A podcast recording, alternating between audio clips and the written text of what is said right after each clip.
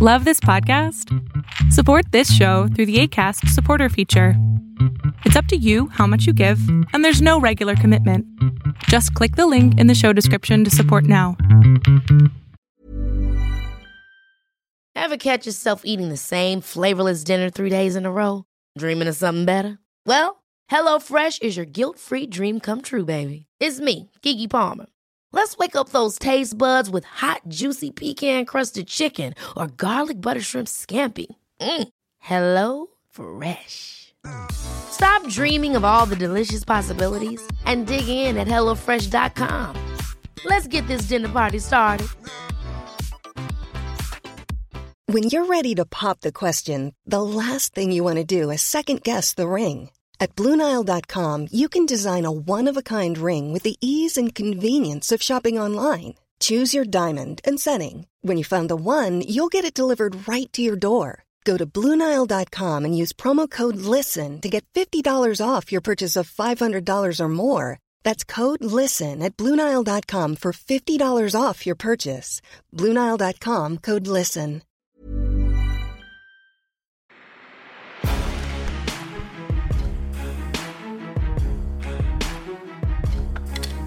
Salamandras, ¿cómo están? ¿Cómo están? Estoy contento de estar contigo, mi querida Aranza. Ay, yo más. La doctora Aranza está aquí conmigo para hacer un podcast muy interesante. Me... Bueno, esto es psiconutrición. Esto es psiconutrición, es este canal donde hablamos de nutrición y psicología y psicoterapia, obviamente. Yo soy Adrián Salama, soy psicoterapeuta, especialista en trastornos de conducta alimentaria y adicciones. Y mi querida doctora Aranza, Yo soy la doctora Aranza, eh, soy médica cirujana, maestra en nutrición y dietética con especialización en nutrición deportiva. entonces, digo, obviamente es mi nutrióloga, es la persona que se ha encargado de mi desarrollo desde hace ya más de un año. Sí. Empezamos en septiembre del año 2021. Sí, sí, sí. Más o menos. Ya, ya un ratito. ya un rato. Y la verdad es que a mí me cambió la vida estar con ella, es algo que quería compartirles. Y aquí no venimos a aventarle guayabas aquí a, a la señorita, este, a la doctora Aranza. Pero, pero ¿por, ¿por qué estamos aquí, mi querida doctora? ¿Qué pasó que de pronto me dijiste, necesito hablar contigo, Salama, necesito que hablemos Sí. de este tema, que es un tema que me preocupa? ¿Qué pasó? Es que mira, la verdad es que siento que ha sido tan imprescindible cada vez más esta combinación de nutrición y de psicología que desafortunadamente, o sea, si no hacemos más contenido y informamos a las personas, se van a encontrar con ahorita los videos que, que tenemos de, de esta nutrióloga y se pueden desinformar de una manera impresionante. Y en vez de acudir con un profesional de la salud que realmente los va a ayudar, se pueden ir hacia el otro lado, o sea, pueden no recibir atención o inclusive negarse a recibir atención y es algo que toda persona tiene derecho. Entonces, creo que es importante empezar a informar un poquito más de estas personas y que a veces con sus ideologías y la manera en cómo, eh, digamos, como que, no sé, hacen cruce de, de la información, confunden a la gente y entonces ya no saben qué hacer. ¿Cuál crees tú que sería la, la opción? ¿Por qué, ¿Por qué crees tú que hay personas en este medio, sobre todo estas nuevas ondas New Age, ¿no? Eh, neomarxistas, porque así se les debe conocer como cosas neomarxistas en donde el individuo, lo que siente el individuo es tan importante como el resto de la gente y casi casi el individuo es más importante que el resto y el individuo es la persona que debería de cambiar la realidad de los demás, ¿no? Casi casi. Es una cosa que a mí me ha, llamado mucho la atención, me preocupa, me preocupa porque además viene empujado por sistemas, eh, pues políticos, ¿no? Como para ir destruyendo lo que conocemos hoy como lo que es real, como, como romper lo que son las evidencias, ¿no? Sí. Como que ahora todo es subjetivo. ¿Sabes? Todo se convirtió en algo subjetivo. Ya nada es real. Ya los hechos no son reales. El agua ya no hierve a 100 grados centígrados. ¿no? Este, y ese tipo de cosas están alterando mucho la forma en cómo la gente entiende. Lo que tú estás mencionando ahorita, ¿no? Esta, esta juego entre lo que es verídico y lo que es una ideología. Sí, tantita verdad, o sea, de- saco tantita verdad y toda mi ideología, que ya quién sabe dónde se la sacaron, y entonces empiezan a, a, cuestion- a generar dudas en las personas, ¿no? Y empiezan a formar inclusive sectas, que eso es lo peligroso, porque en este caso tiene que ver con la salud de la persona. Entonces es lo que me preocupa, porque de verdad me han llegado, ya te lo he platicado, de nuestros pacientes, de otros pacientes, de personas que me siguen, que digan, que me dicen, oye, ¿qué onda con esta información? ¿no? Y entonces, o sea, hay, ha, ha habido un punto en el que inclusive se desaniman, sueltan eh, tratamientos y ahí es cuando dices, no se vale porque más allá de si tienes cédula o no tienes cédula, no es ético lo que estás haciendo, ¿no? Entonces sí es importante empezar a informar. Ya la ética es subjetiva. Sí, ya te ya, ya, ya, todo, ya todo es absolutamente subjetivo al parecer. Sí. Y bueno, mis salamandras. Entonces, eh, bueno, pues mire, les voy a poner unos videos, unos videos que conseguimos de la señorita eh, licenciada, supongo, Raquel Lobatón. Es Raquel Lobatón. Eh, yo no la conocía. eh, eh, mi querida Aranza la conoció. Y bueno, vamos a poner aquí un poquito los videos de ella, a ver qué dice. Porque, porque hay tanto preocupación. Tanto tema. Yo tampoco la conocía, me, y eso que tiene muchos seguidores, pero bueno, en medicina, y tú lo sabes, o sea, hay médicos, eminencias que no tienen redes sociales. O sea, para nosotros no es importante los seguidores en cuanto al conocimiento, pero eh, obviamente está haciendo mucho ruido en la gente, ¿no? Que está interesada y que empieza a buscar información y pues les aparece esta nutrióloga. Entonces, para que veamos lo que dice. Ok, vamos a escuchar. Es curioso cómo las personas que dicen estar tan preocupadas por la salud de las personas gordas Ok, eh, me imagino que eres tú, ¿no? Una de las Sí, yo creo que personas está hablando de mí. No, bueno, supongo Sí. que no de ti Ajá, exactamente, sí, claro. ¿no? Pero este... Sí, eh, está hablando de todos los profesionales de la salud que como Mr. Doctor, como Mr. como Doctor. el doctor Cacahuate, como, eh, o sea, él no se llama Cacahuate, se llama Asad, pero así se pone, Sí. como el doctor Jonathan, ¿no? Que, que han sido como, pues sí, como banderas fuertes, ¿no? De la- Como el nutriólogo Arias Terrón, que también Ah, es buenísimo, su Arias contenido Terrón. buenísimo, sí. Entonces, bueno, personas como ellas, ¿no? Como estas personas que hemos dicho, en su gran mayoría eh, hombres. Y bueno, Ujú. tú. Sí. No, y en general en, en contra de todos, ¿eh? O sea, ya verás que, o sea, e- esa es su ideología. En general, hacia todo el mundo le- les, que no piensen igual que ella, eh, somos gordofóbicos. Yo, quiero- yo Entonces, quiero decir una cosa, no, no conozco a la, a la señorita Raquel, a la licenciada, perdón, a la licenciada Raquel Lobatón, no la conozco, eh, es la primera vez que la veo, em, pero yo sí te quiero decir una cosa, y no sé si es la filosofía de esta mujer, pero sí es importante que sepas que cuando se habla de nosotros, pobrecitos, nosotros contra el grupo entero, se conoce como fascismo, esto lo inventó Hitler, lo inventó el, el- so- sobre todo la parte nazi, ¿no? Donde eh, somos nosotros contra el mundo, nosotros estamos, tenemos la información correcta y todos ustedes están mal. sí, es exacto, fascismo. justo, justo eso, Eso es es lo que ella normalmente genera en sus videos. Entonces, bueno, no sé, no lo sé, déjame verla. ¿no? ya, Vamos, ya verás, a ver. ya verás, ya verás. Ah, perdón, y personas gordas. ¿Ya se, ¿Ya se puede decir personas gordas? O sea, yo trataba siempre, nunca de usar, en, en la carrera que yo tomé, en la especialidad en Estados Unidos, nos decían que no podíamos decir fat people o personas gordas. Podíamos hablar de personas obesas, podíamos hablar de personas grandes. Ujú. Sí, a mí, pero a mí, gordas es un, bueno, era un insulto antes. Sí, normalmente igual, por ejemplo, no le dices, oye, paciente diabético, ¿sabes? Le dices paciente que tiene diabetes, porque es englobar, englobar, perdón, a las personas como si solamente eso fuera, y eso es gordofóbico. Es mira, la persona que habla sobre lo que no es gordofobia.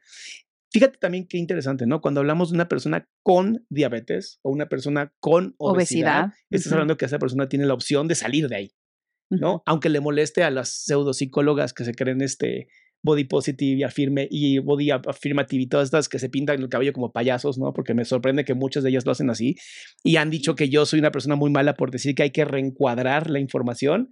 ¿no? Me, me sorprende que digan estas estupideces porque si yo te digo a ti, hay que reencuadrarte, ya no eres una persona, una persona obesa, sino una persona con obesidad, tienes la opción de cambiar. Totalmente, te da cierto poder. Te- no, te das total control sobre tu cuerpo, porque es tu cuerpo y, Y- es tu derecho. Y sobre todo no te, no te, ah, no te, o sea, engloba como si solamente tú eres la obesidad, ¿sabes? Es como de tú eres solo la enfermedad. No, tengo este padecimiento, tengo esta enfermedad, pero sobre todo en estas que son enfermedades metabólicas, hay un control muy importante en lo que lo generó, aunque haya genes, o sea, la Claro. mayoría tiene que ver con el ambiente, ¿no? A lo mejor hay otras enfermedades que no lo son, pero en este caso, o sea, también por respeto a la persona, es importante mencionarlo como persona que tiene diabetes, tienes obesidad tal, ¿no? Pero yo jamás le diré a un paciente Persona eh, gorda. persona gorda, jamás. Pues oye, ¿cómo? Que bueno, puede haber sido, voy a, voy a, yo voy a ser el abogado del diablo. Ah, bueno. Puede haber sido que se haya Yo equivocado. no, yo sí voy a, yo sí voy a decir porque la verdad me, me, ha- me he sentido muy frustrada con personas que han soltado. Tenemos varios pacientes en conjunto. Una de ellas me, me dejó de ir, creo que contigo y conmigo, no, no recuerdo bien, tres meses, desde irse Ah, a- quién. abajo. Sí, sí fue. y decir, me, me siento súper mal porque me hizo cuestionarme, entonces sí, Sí. sí está bien que me tengo que cuidar, que no. Y yo dije, oye, Ah, fue por ella. Sí, A mí nunca me dijo por quién había sí, sido. sí, sí, me mandó un audio como de cinco minutos. Y así me ha pasado con otros. Qué suertuda, cinco minutos. A mí me mandan audios de 20. Bueno, eh, obviamente no fue un error de, de pensamiento porque está leyendo lo que va a decir en este momento. Se le nota perfectamente en estos ojitos que se le ven aquí. Se nota que está leyendo. Entonces fue, un- fue algo que escribió ella primero y los llamó personas gordas. Entonces, Digo, ese es el problema de las ideologías, que, que luego tú mismo te caes sobre tu propia ideología. Sí, porque la estás inventando. O sea, pues para saber qué está bien y qué no en lo que ella dice, pues no sé de dónde lo sacará. Pero bueno, se han puesto a pensar. Dignan y enojan tanto cuando presentamos información que demuestra que esta salud no está en el riesgo tan alto. Esto es importante. El uso del lenguaje es sumamente importante. Ahí lo voy a poner aquí. En el riesgo tan alto. O sea, en pocas palabras, sí hay riesgo. Por supuesto. O sea, tener sí. obesidad tiene riesgos. Por supuesto. Pero sabes que es como, yo creo que es, es su parámetro de ella, así, alto, altito, tan alto. O sea, como que ella lo sacó. O sea, cuando hay parámetros de saber cuáles son los factores, riesgos y causalidades hacia otras enfermedades. O sea, eso ya está descrito. Hay muchos artículos que tienen esa evidencia, pero pues ella saca su, su escala, yo creo. Aguas nada más porque si picas ahí, Ya. lo que haces muchas veces es ponerle mute, mi querida Ah, no, no, no. Eso. ahí. Sí, se- sí se escuchaba Se todavía. escucha perfecto. Ah, bueno. Entonces, sigamos, sigamos. nos han hecho creer que está. ¿Acaso esto no debería de alegrarlos? ¿O por lo menos sembrarles un poquito de curiosidad y esperanza? Yo tengo una pregunta. Cuando tú ves este tipo como de nuevos estudios que hay, eh, porque obviamente como médico tienes que mantenerte siempre actualizado, a diferencia de otras personas, ¿no? Este, cuando lees algo sobre, no sé, nuevo estudio clínico que demuestra que las personas con obesidad eh, no están tan enfermas, tan enfermas como otro tipo de población, ¿te alegra un poquito? Es que, ¿sabes qué? Yo no, yo no me sesgo, yo no me sesgo en lo que yo quiero creer. O sea, eso es lo bonito de la ciencia, ¿sabes? No se trata de lo que yo creo, es lo que es. Entonces, siempre es importante, y lo que ella dice, digo, depende de, quién esté hablando, es bonito siempre meterte a- a investigar sobre temas que te apasionan y saber qué nuevo hay, ¿sabes? Y en este caso, claro, que lo que ella dice, por supuesto que ya lo hemos leído muchísimos que nos dedicamos a eso, pero justo basado en la evidencia que hay, pues nos hace ver que es- eso está erróneo, que no podemos llevar a los pacientes así, que no hay salud en todas las tallas y que por eso es importante llevar a los pacientes, eso sí, siempre con empatía, respeto, que, que es lo que ella a veces como que quiere eh, eh, hacer en extremos, ¿no? Es como de, o, o te aceptas como eres, o si bajas de peso, entonces es porque alguien te está tratando mal, porque te está, están siendo gordofóbicos contigo. Eso es lo que ella genera y confunde a las personas y no tiene nada que ver. O sea, el cuidar tu salud con un buen trato, con una persona que sabe lo que hace y se enfoque en parámetros que inclusive muchos no somos pesocentristas, sino otros valores para revisar tu salud, eso es lo que vale la pena investigar. Pero ella está buscando hacer como dos extremos. ¿no? Quien se acepta como es y no tiene por qué hacer nada y no es una enfermedad tener obesidad y todos los demás que somos gordofóbicos. Ahora, a ver, yo me pongo a pensar, ¿no? Tengo varios amigos médicos, varios, varios de ellos hacen operaciones estas del globito en la panza Ah, y sí. te cortan la panza. Bueno, hacen esas cosas, ¿no? Y Yo creo que ellos serían las personas más felices del mundo mientras más gente eh, con obesidad habría. Porque ellos se dedican justamente a ya estás muy mal, bueno, yo te opero. ¿No serían ellos los que deberían de estar fomentando este tipo de información? ¿No serían ellos los que deben de decir, no, no, hay salud en todas las tallas, pero ya no quieres estar así, no te preocupes, ven y te opero?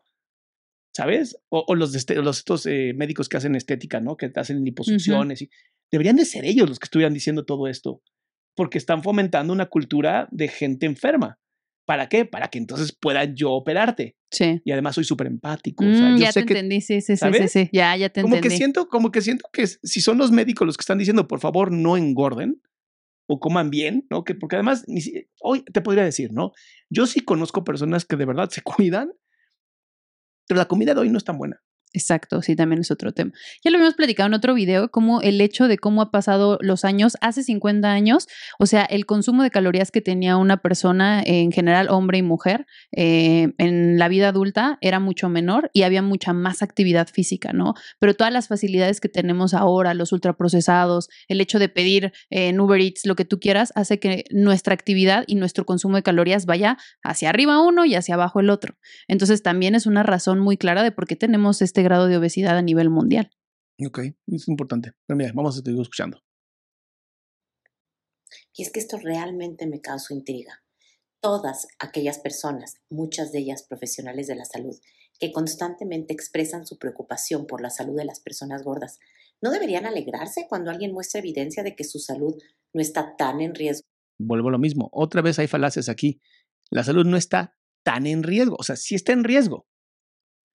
Siempre que veas así como tan en riesgo y cosas así, es porque uno, obviamente no se atreve a decir que las personas obesas, perdón, personas con obesidad, eh, están en riesgo de tener algún otro padecimiento. No se atreve a decirlo porque entonces ya sí la tacharían completamente de, pues, farsante, ¿no? Pero es como este jueguito de desequilibrio. Es un jueguito que he visto muchísimo en las ideologías y es psicológico, ¿no? Es muy un trabajo manipulación psicológica muy importante.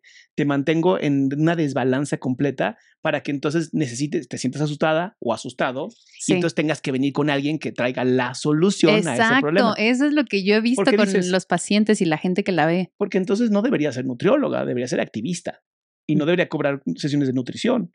Que las cobra bien caras, por cierto. Eso no importa, ¿no? Pues, si, es, famosa, pues es famosa. El chiste es, si tienes, si realmente estás tan preocupado o tan preocupada por este tipo de información de las personas con obesidad, pues ya no debes dedicarte al tema justamente de cómo debe ser la nutrición. Deberías de ser un activista, ¿no? Obviamente regalar toda la información que puedas para que la gente entonces se sienta contenta y nunca vayan con el nutriólogo. El problema es que esto se trata de no vayas con cualquier nutriólogo ve conmigo. Es, una técnica de manipulación muy buena. Sí. Es yo te voy a aceptar tal cual eres, obviamente te voy a dar una nutrición, vas a bajar de peso, obviamente cuando empiezas a comer bien, ¿no? Porque dudo que esta mujer les diga, no, sí, trágate pizzas y hamburguesas y Coca-Cola. Lo dudo. No, las tiene todas de ganar. O sea, por lo que yo he visto, ella es así como de, tú tienes que comer todo lo que tú quieras, o sea, no tienes por qué prohibirte porque eso es gordofóbico. ¿Quieres hacer cosas para bajar de peso? Eso es gordofóbico. Entonces, o sea, inclusive si bajas de peso, estás siendo gordofóbico, ¿sabes? O sea, las tiene todas de ganar porque entonces, aunque no haya resultados, de todos modos es, es que ya estás mejorando porque ya no estás haciendo nada por tu salud. Yo lo veo así, casi, casi, ¿sabes? Por eso es que es tan peligroso su pensamiento y lo que está transmitiendo a la es gente. Es una ideología, es una ideología, porque conozco a varias personas, ¿sabes? Conozco a varias personas, sobre todo algunas que se creen psicólogas.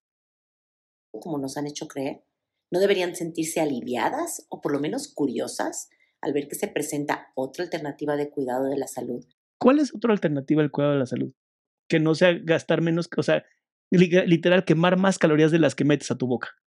O sea, porque creo que es la única forma de bajar, ¿no? Sí, exacto. O sea, desde el 2005 hay una evidencia científica que más allá de que exista una, este, un, no los grita a todos. Una sola forma de bajar de peso o, la, o, hay, o que existe una mejor dieta, o sea, el objetivo principal es que exista un déficit eh, calórico constante, ¿no? E, eso es, ¿no? Y obviamente en la búsqueda de que sea algo sostenible, pues hay que buscar que sea equilibrado, ¿no? Y sobre todo trabajar mucho terapéutica, tratamiento terapéutico para que sea un cambio conductual en la persona. De hecho, en algunas guías, por ejemplo, las canadienses hablan de que necesita terapia conductual inmediatamente, o sea, más el tratamiento nutricional, ¿no? Porque necesitamos sacar de raíz el tema de que cómo, cómo se conduce con los alimentos, más la educación que le, que le informa cómo se debe de ser equilibrado, ¿no?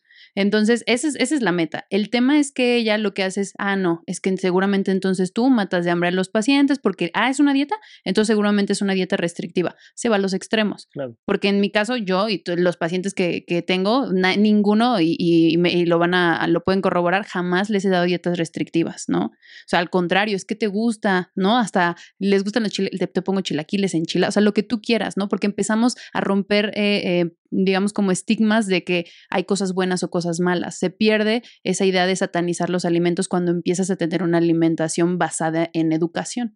Pero ella como que eso no lo conoce y entonces es, si tú le estás diciendo al paciente o le das una dieta, eres gordofóbico, estás mal, estás restringiendo, o sea, como que tiene mucha confusión. Yo no sé si sí realmente, o sea, sabe bien lo que es tener un plan de alimentación personalizado, pero confunde muchos, eh, muchas cosas y todas las, las lleva al extremo de, de ser este, como muy prohibitivas. Digo que esta chica es un genio, honestamente. Agarró un, un lugar donde estaba vacío y dijo, yo voy a ser la defensora de todas las personas con obesidad Sí. estando ella flaca, lo cual es muy interesante, ¿no? Porque por lo menos, pues que sea, que sea este congruente, ¿no?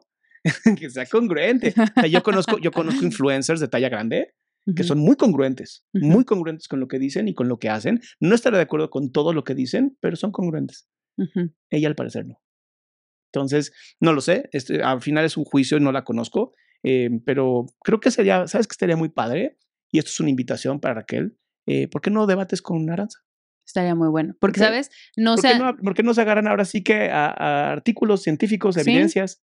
Sí. ¿no? Y no nada más ideologías y hablar por hablar. Sí, porque la verdad es que varios le han dicho eso, ¿sabes? O sea, Mr. Doctor, Aries Terrón, pero es como de, no, yo no voy a hablar con personas que están sesgadas o que, no sé, me faltan al respeto. Yo siempre, y todos lo saben, o sea, lo hago con respeto, con, eh, con educación, este... No, ponemos un moderador. Ponemos un moderador, obviamente no voy a ser yo porque soy sesgado porque eres mi amiga, pero podríamos poner un moderador. Siempre, siempre hay alguien que va a decir, yo, yo me encargo. Y hacen un debate como se debe, en donde si es tanta la ciencia que está diciendo detrás de estas palabras que no tienen un solo... No, yo no he visto hasta ahorita ningún paper científico, o sea, todo parece como... No, y aunque lo haya, ¿sabes? O sea, justo que haya un moderador y que revisemos los, los artículos desde hace cuántos años tienen, qué, qué tipo de clasificación de evidencia es, si es un metaanálisis, si es hecho en, en, ratones, ¿sabes? Si es in vitro, si es en vivo, o sea, cualquiera de, de, los parámetros que tenga de sus artículos para ver cuáles tienen más evidencia, ¿sabes? Y ahí por eso es que no ha aceptado ninguna discusión con nadie. Pues que es que es muy fácil, o sea, obviamente cuando nada más hablas con por hablar, pues cómo vas a sostenerlo, ¿no?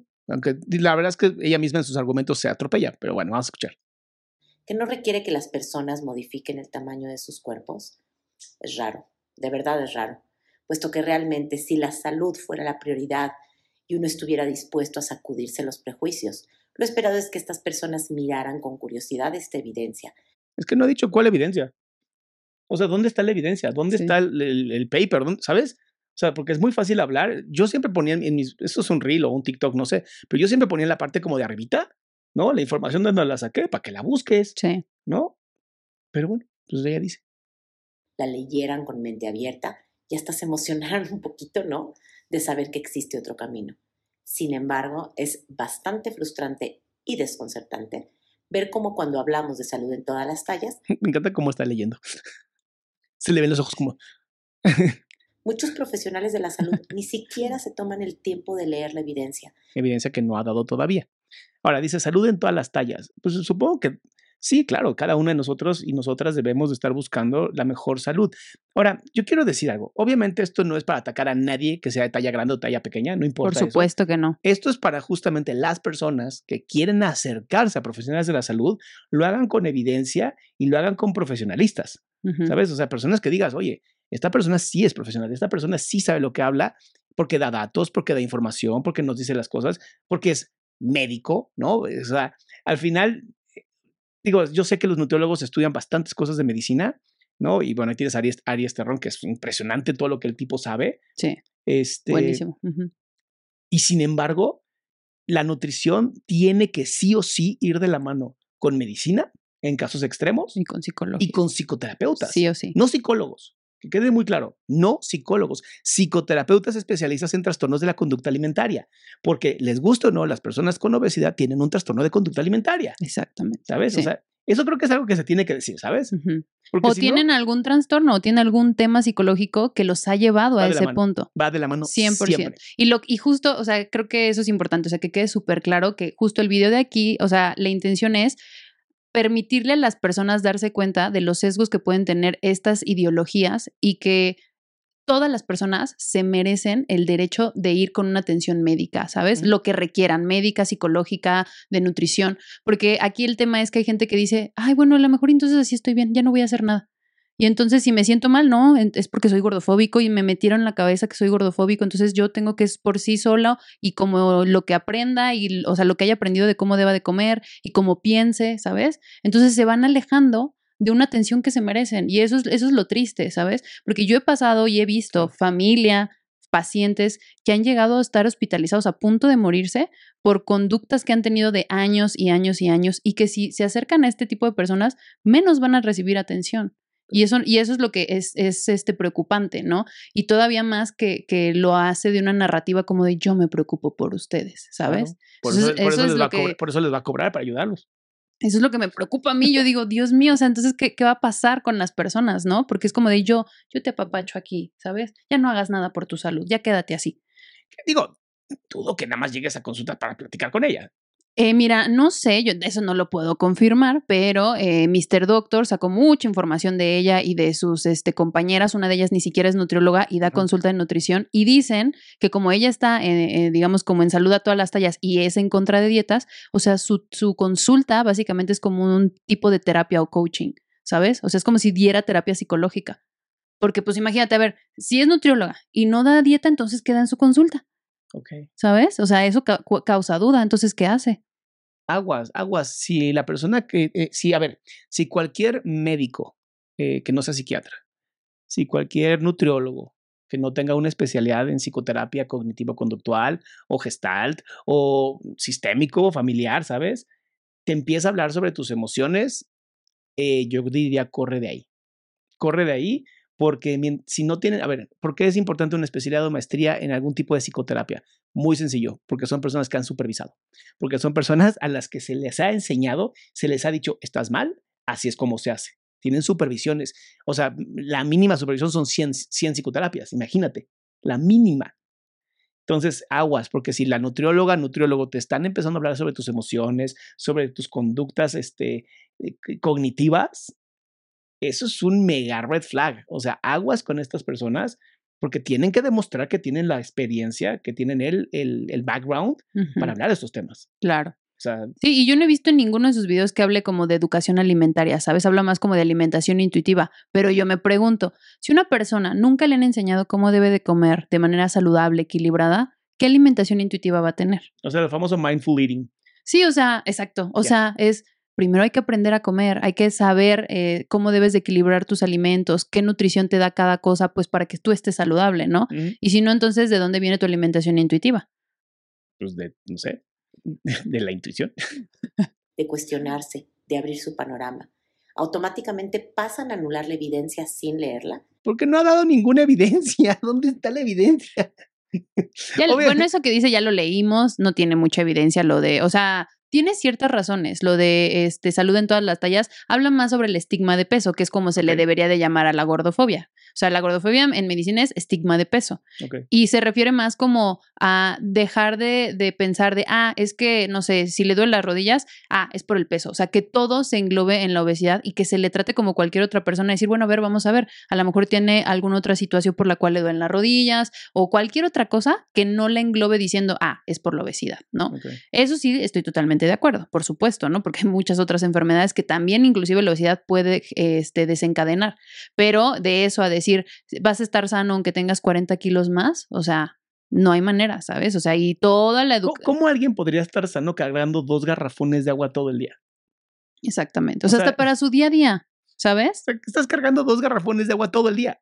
Eso no es, no puede ser sano, perdón, pero no puede ser sano. Sí, no, o sea, y hay mil de, muchísimos artículos que, que lo, este, que, que tienen ese fundamento de explicar por qué no lo es. El último video que yo hice tiene como 15 artículos con la máxima evidencia, son metaanálisis de los últimos artículos de los últimos años. El último que vi fue de este año, en febrero.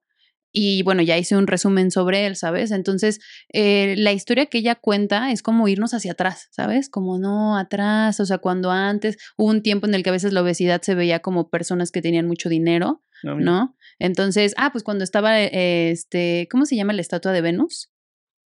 Les- La del cuerpo. ¿Milo? Ajá, exacto. ¿no? Y en ese, en ese tiempo, pues Bueno, sí. obviamente, hacia la, de- la deficiencia de alimentos, los de mayor estatus eran los que tenían obesidad, ¿no? Y en un tiempo, pues eso hablaba como de su situación económica, ¿no? Sí, claro. Pero desde Hipócrates se habla, porque ahí en un video dice que, que no, este, que la obesidad creo que su diagnóstico fue desde, desde hace 10 años o su tratamiento, algo así dice. O sea, desde Hipócrates se habla sobre la obesidad y sobre la- las afecciones, aunque obviamente no tenían las evidencias tal cual, que podía generar. O sea, todo lo que podía tener en tema o relacionado a la obesidad y la, y la, o sea, la afectación que tenía el cuerpo. Claro. Desde años antes de Cristo, para que venga y ahora diga que no. O sea, nos regresamos así al área paleolítica, a ver qué, a ver qué va a pasar. Bueno, pues muchos pensamientos son bastante arcaicos. diciendo que es falsa, está sesgada, eso es mentira. Es que mientras no presentes nada es una mentira. Es nada más tu información porque te la sacaste de quién sabe dónde. Automáticamente nos atacan y descalifican a quienes promovemos este enfoque sin siquiera antes explorarlo. De verdad es que esto me intriga, porque si la salud fuera esa prioridad que dicen que es, todos deberíamos alegrarnos o al menos sentirnos curiosos al ver que existen otras alternativas a un sistema que claramente no ha logrado lo que tanto pregona, a un sistema que solo promueve soluciones que no funcionan y que tanto daño han hecho. Ya no entendía a qué se refiere con esto. O sea, como, como, que, que- como que, ¿qué dijo? como que cómo estuvo esta onda, o sea, no, no tiene como mucho sentido, ¿sí? Sí, es que a veces yo también no sé ni qué contestar porque digo, eh, o sea, ¿de dónde sacaste eso, no? ¿Qué estás diciendo? O sea, el chiste es, ella tiene la solución, tú no. Exacto, Bien. exacto, exacto. Ahora, esto es otro, dice, ¿y cómo, ¿y cómo sé lo que le estoy dando a mi cuerpo, los nutrimentos que necesita? El otro día estaba en una consulta donde una paciente me decía que estaba preocupada, un poco agobiada, angustiada, porque ahora que ya no hacía dietas, ahora que ya no seguía un plan de alimentación estructurado, dirigido por alguien, dictado por alguien que le dijera qué, cuánto y en qué momento comerlo, tenía miedo de no estarle dando suficientes nutrimentos. Ok, muy bien, ya, eh, o sea, si están hablando de temas eh, psicológicos, vamos a ver, está hablando de temas psicológicos. Cuerpo. Me decía, ¿cómo sé que le estoy dando a mi cuerpo los nutrimentos que necesita? O sea, es una mujer, eh, la paciente, que estaba muy angustiada porque desde que fue con ella, la desinformó por completo, la confundió y ahora estaba perdida, ¿no? Más o menos es lo que estoy entendiendo. Y me quedé pensando en algo y lo platiqué con ella en, el- en el- en consulta. Eh, es curioso cómo cuando hacemos dietas restrictivas, justo Ok, yo creo que desde aquí podemos empezar, ¿no? Eh, ¿Qué, ¿Quién? Yo digo, yo ya no conozco nutriólogos que hacen, hagan dietas restrictivas.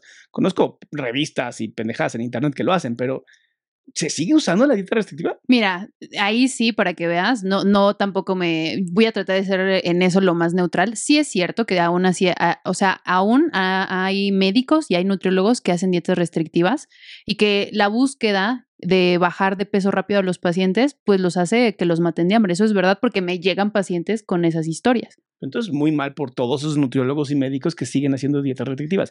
Y muy mal por todos los médicos que le dicen a las pacientes, porque yo tengo varias pacientes que les han dicho esto, que todo se soluciona cuando cierren el hocico. O Exactamente. sea, no mames. Y es, e- ese es el tema, es que ella nos está llevando todo el punto, a, a ese punto como si todos fuéramos así, ¿sabes? Y cuando los que, tam- los que estamos tratando de hacer un cambio, de decir, a ver, o sea, los pacientes se merecen respeto, o sea, no hay por qué ser pesocentristas, enfocados en otros parámetros de salud que están con evidencia científica, que son mucho más este, fidedignos Sí. y que nos pueden dar una evolución mucho mejor en el paciente, pues nos diga que todos somos del mismo cesto, ¿no? Y entonces el paciente pues dice, pues entonces ya mejor no hago nada. Por eso se llama fascismo. Por eso se llama fascismo. Es ella contra todos. Ujú. O sea, todos están en la misma, o a menos que pienses como ella. Pues si piensas como ella, entonces eres buena onda. Pero bueno, sigamos con lo que dice. justamente es cuando podríamos estar dándole a nuestro cuerpo menos nutrimentos de los que requiere, porque estamos restringiendo, porque estamos comiendo menos de lo que nuestro cu- cuerpo requiere, nos estamos subalimentando. Pero ahí pareciera que a nadie le preocupa que comamos menos nutrimentos de lo que, los que el cuerpo requiere. Bueno, a mí sí me preocupa, ¿eh? O sea, cuando llegan pacientes, de hecho, acabo de hacer un video sobre eso, eh, llegan pacientes con dietas extremadamente bajas en aporte calórico, inclusive menos de su metabolismo basal, que son las calorías que su cuerpo requiere para estar vivo. O sea, aunque no te muevas, aunque estés en tu camita sin hacer nada, tu cuerpo necesita calorías.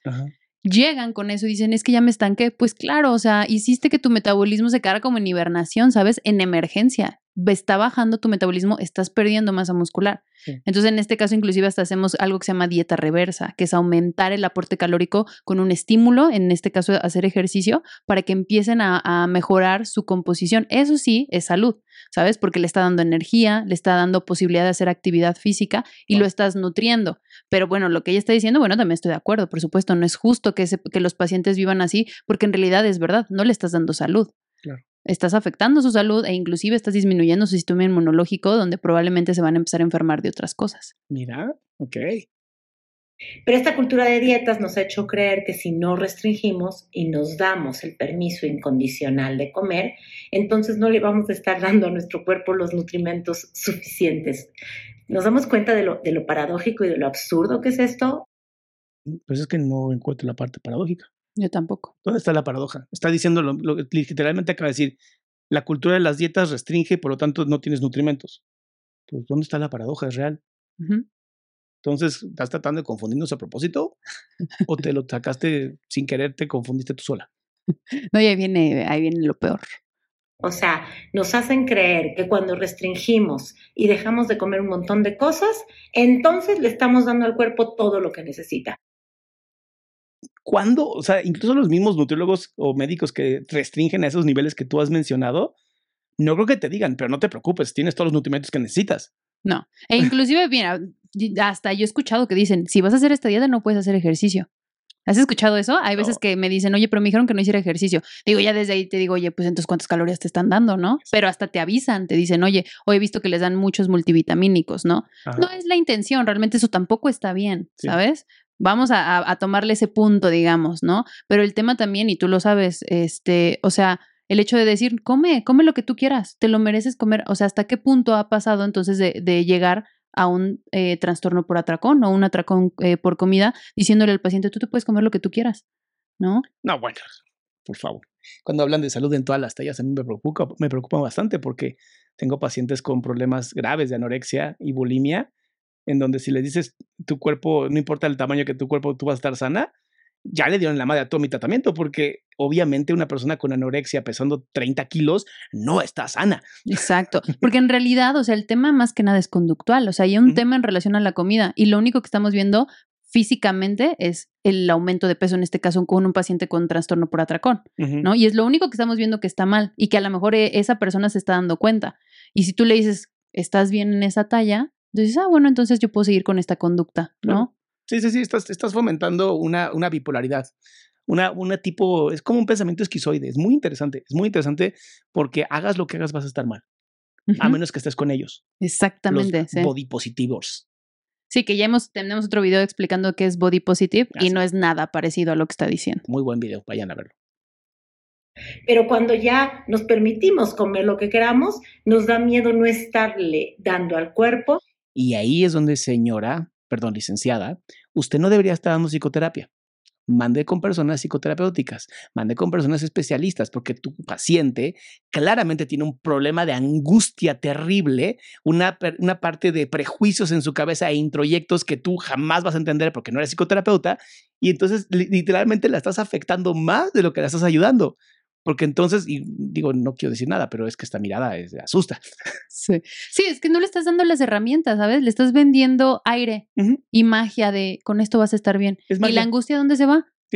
se la va a tragar, obviamente. O sea. Por eso hablamos de eh, hambre emocional. Y sobre todo, por ejemplo, dice miedo a que no le estás dando al, cuerpo al cuerpo lo que quieres cuando comes eh, sin, sin conciencia, ¿no? O sea, así comiendo lo que tú quieras. Pues claro, tienes miedo porque también no estás informado de cómo es comer bien. Entonces, si no hay educación alimentaria, pues claro que no tienes nada, no tienes terapia, no tienes información este, nutrimental, porque tampoco, eh, por lo que veo, ella lo da en sus este, consultas. Entonces, pues nada más estás preocupando y desinformas de si eso no es una enfermedad la obesidad, pero no le das ninguna herramienta para que la persona pueda salir de ahí. A ver, ¿qué dice más? Todos los nutrimentos que necesita. Les dejo esta reflexión porque me pareció muy interesante darnos cuenta de cómo la cultura de dietas nos ha llevado a desconfiar de nosotros. La cultura de dieta nos ha llevado a desconfiar de nosotros. Perdón, pero estás totalmente mal. La cultura de dietas hace que solamente tu autoestima y tu autoconcepto estén completamente jodidos pero de que dudes de ti, no mames. Oh, ya no sé, ya no sé si existo por la cultura de las dietas. No mames. Eso eh, obviamente estás solamente generando la miedo. La desinformación en, en, nuestros ámbitos es lo que genera miedo, porque no sabes si estás haciendo bien o no estás haciendo bien. Y evidentemente ella tampoco sabe si están haciendo bien o no los pacientes, entonces nada más los está desinformando y los, y los saca de contexto todo. Pero todo es culpa de la cultura de las dietas cultura. Hay tantas culturas ya, tantas culturas, es impresionante.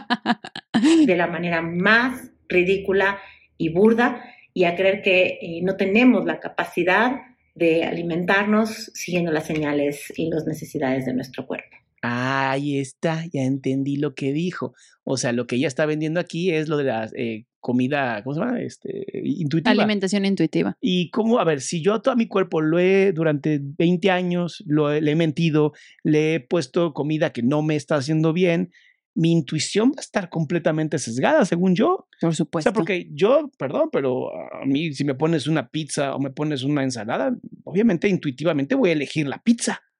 O sea, así es, exactamente. Se, llaman grasas y carbohidratos. Se llama el cuerpo ama, los, sobre todo los, los, hombres y mujeres, ¿no? Que somos simios, nos encanta el azúcar, ¿sabes? O sea, son alimentos hiperpalatables que ¿Te imaginas, ¿te imaginas si yo a mis hijos les diera la oportunidad de elegir lo que tienen que comer? No mames. O sea, obviamente hay que educar, señora, por favor. Eh, primero usted tiene que educar usted a sus pacientes antes de venderles come lo que trague, no importa. Lo que tú quieras, lo que, tú quieras. Tu cuerpo sabe. Yo tengo, sobre todo cuando estaba haciendo mis prácticas, o sea, tengo historias de personas que, a ver, si tú, toda tu vida tus, tus papás te han dado de comer de esa manera, como tú dices, es que no solamente es como que te quieras engañar, es que tú en tu cabeza realmente crees que eso es saludable. O sea, yo les he preguntado, oye, que no, mira, ya como me estoy cuidando, en vez de comerme mi tamalito frito con, este, no sé, o cinco tamales más mi atole y así, ahorita me estoy comiendo un cereal con leche, pero ese que tiene sin azúcar, con plátano, con mermelada, cosas así. A ver, no, espérate, espérate, espérate. espérate. Yo, yo te voy a dar un ejemplo mío. Este es un ejemplo mío, para mandras porque me pasó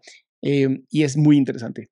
Yo juraba que los palitos de nopales eran súper sanos. ¿Cuáles palitos de nopales? Vendían unos como, eran como alternativas a las papas. Y eran palitos de ah, nopales. ¿Los que pican? Sí. ¿Te hablas de esos? Ah, ya sé cuáles. Cuando por fin salieron las leyendas estas negras de exceso de calorías, exceso de azúcar, exceso de sodio, y yo así de, ¿cómo? O sea, ¿me engañaron? Sí. O sea, porque dije, bueno, si es de nopal es sano. Sí. ¿No? Ya contigo aprendí a leer justamente la parte de atrás, ¿no? De los nutrimentos y dije, esto es una mentira terrible. Exacto. Sí, también por eso no hay que dejarlo Pero intuitivamente yo decía, esto es mejor. Sí. Y así con muchas cosas, ¿sabes? Y ojo, otra vez, lo que decíamos hace ratito, no se trata de satanizar, se trata de ser consciente de tus elecciones. Exacto. No significa que no puedas comerte el cereal con leche, no significa que es importante que seas consciente que eso no sería tu mejor opción comerla todos los días. No hay alimentos malos, eso es lo primero. Ahora, tienen que ir con un psicoterapeuta. Déjense de, de, tragar estas estupideces de estas personas que no piensan en su salud mental, solamente piensan en su economía, porque tu salud mental es, yo te diría, como el 60% del éxito. Ay, yo hasta le subo un poco más, ¿eh? Sí, sí lo subirías. Sí, amigo. Porque la angustia, la angustia que se siente por no cumplir con el parámetro que tú crees en tu cabeza, porque ni siquiera es de la cultura de las dietas, ¿sabes? Porque hay gente que dice, a mí me encantaría estar como Maggie, este, Maggie, ¿cómo se llama esta de que hizo Barbie ahora? Ah, sí, ya sé quién es, pero no sé cómo se llama. Guapísima la Esa chica, no, me gustaría, o yo que soy hombre, me gustaría estar con el cuerpo de Brad Pitt en Mr. Button, ¿sabes? Pero sé perfectamente que no lo voy a alcanzar, ¿sabes? Lo sé perfectamente, o sea, entonces, no, no me jodas, no me jodas con esta idea de que todos tenemos una clara idea de cómo, pero en nuestra cabeza tenemos que tener claro a dónde vamos a poder llegar eh, realmente, ¿sabes?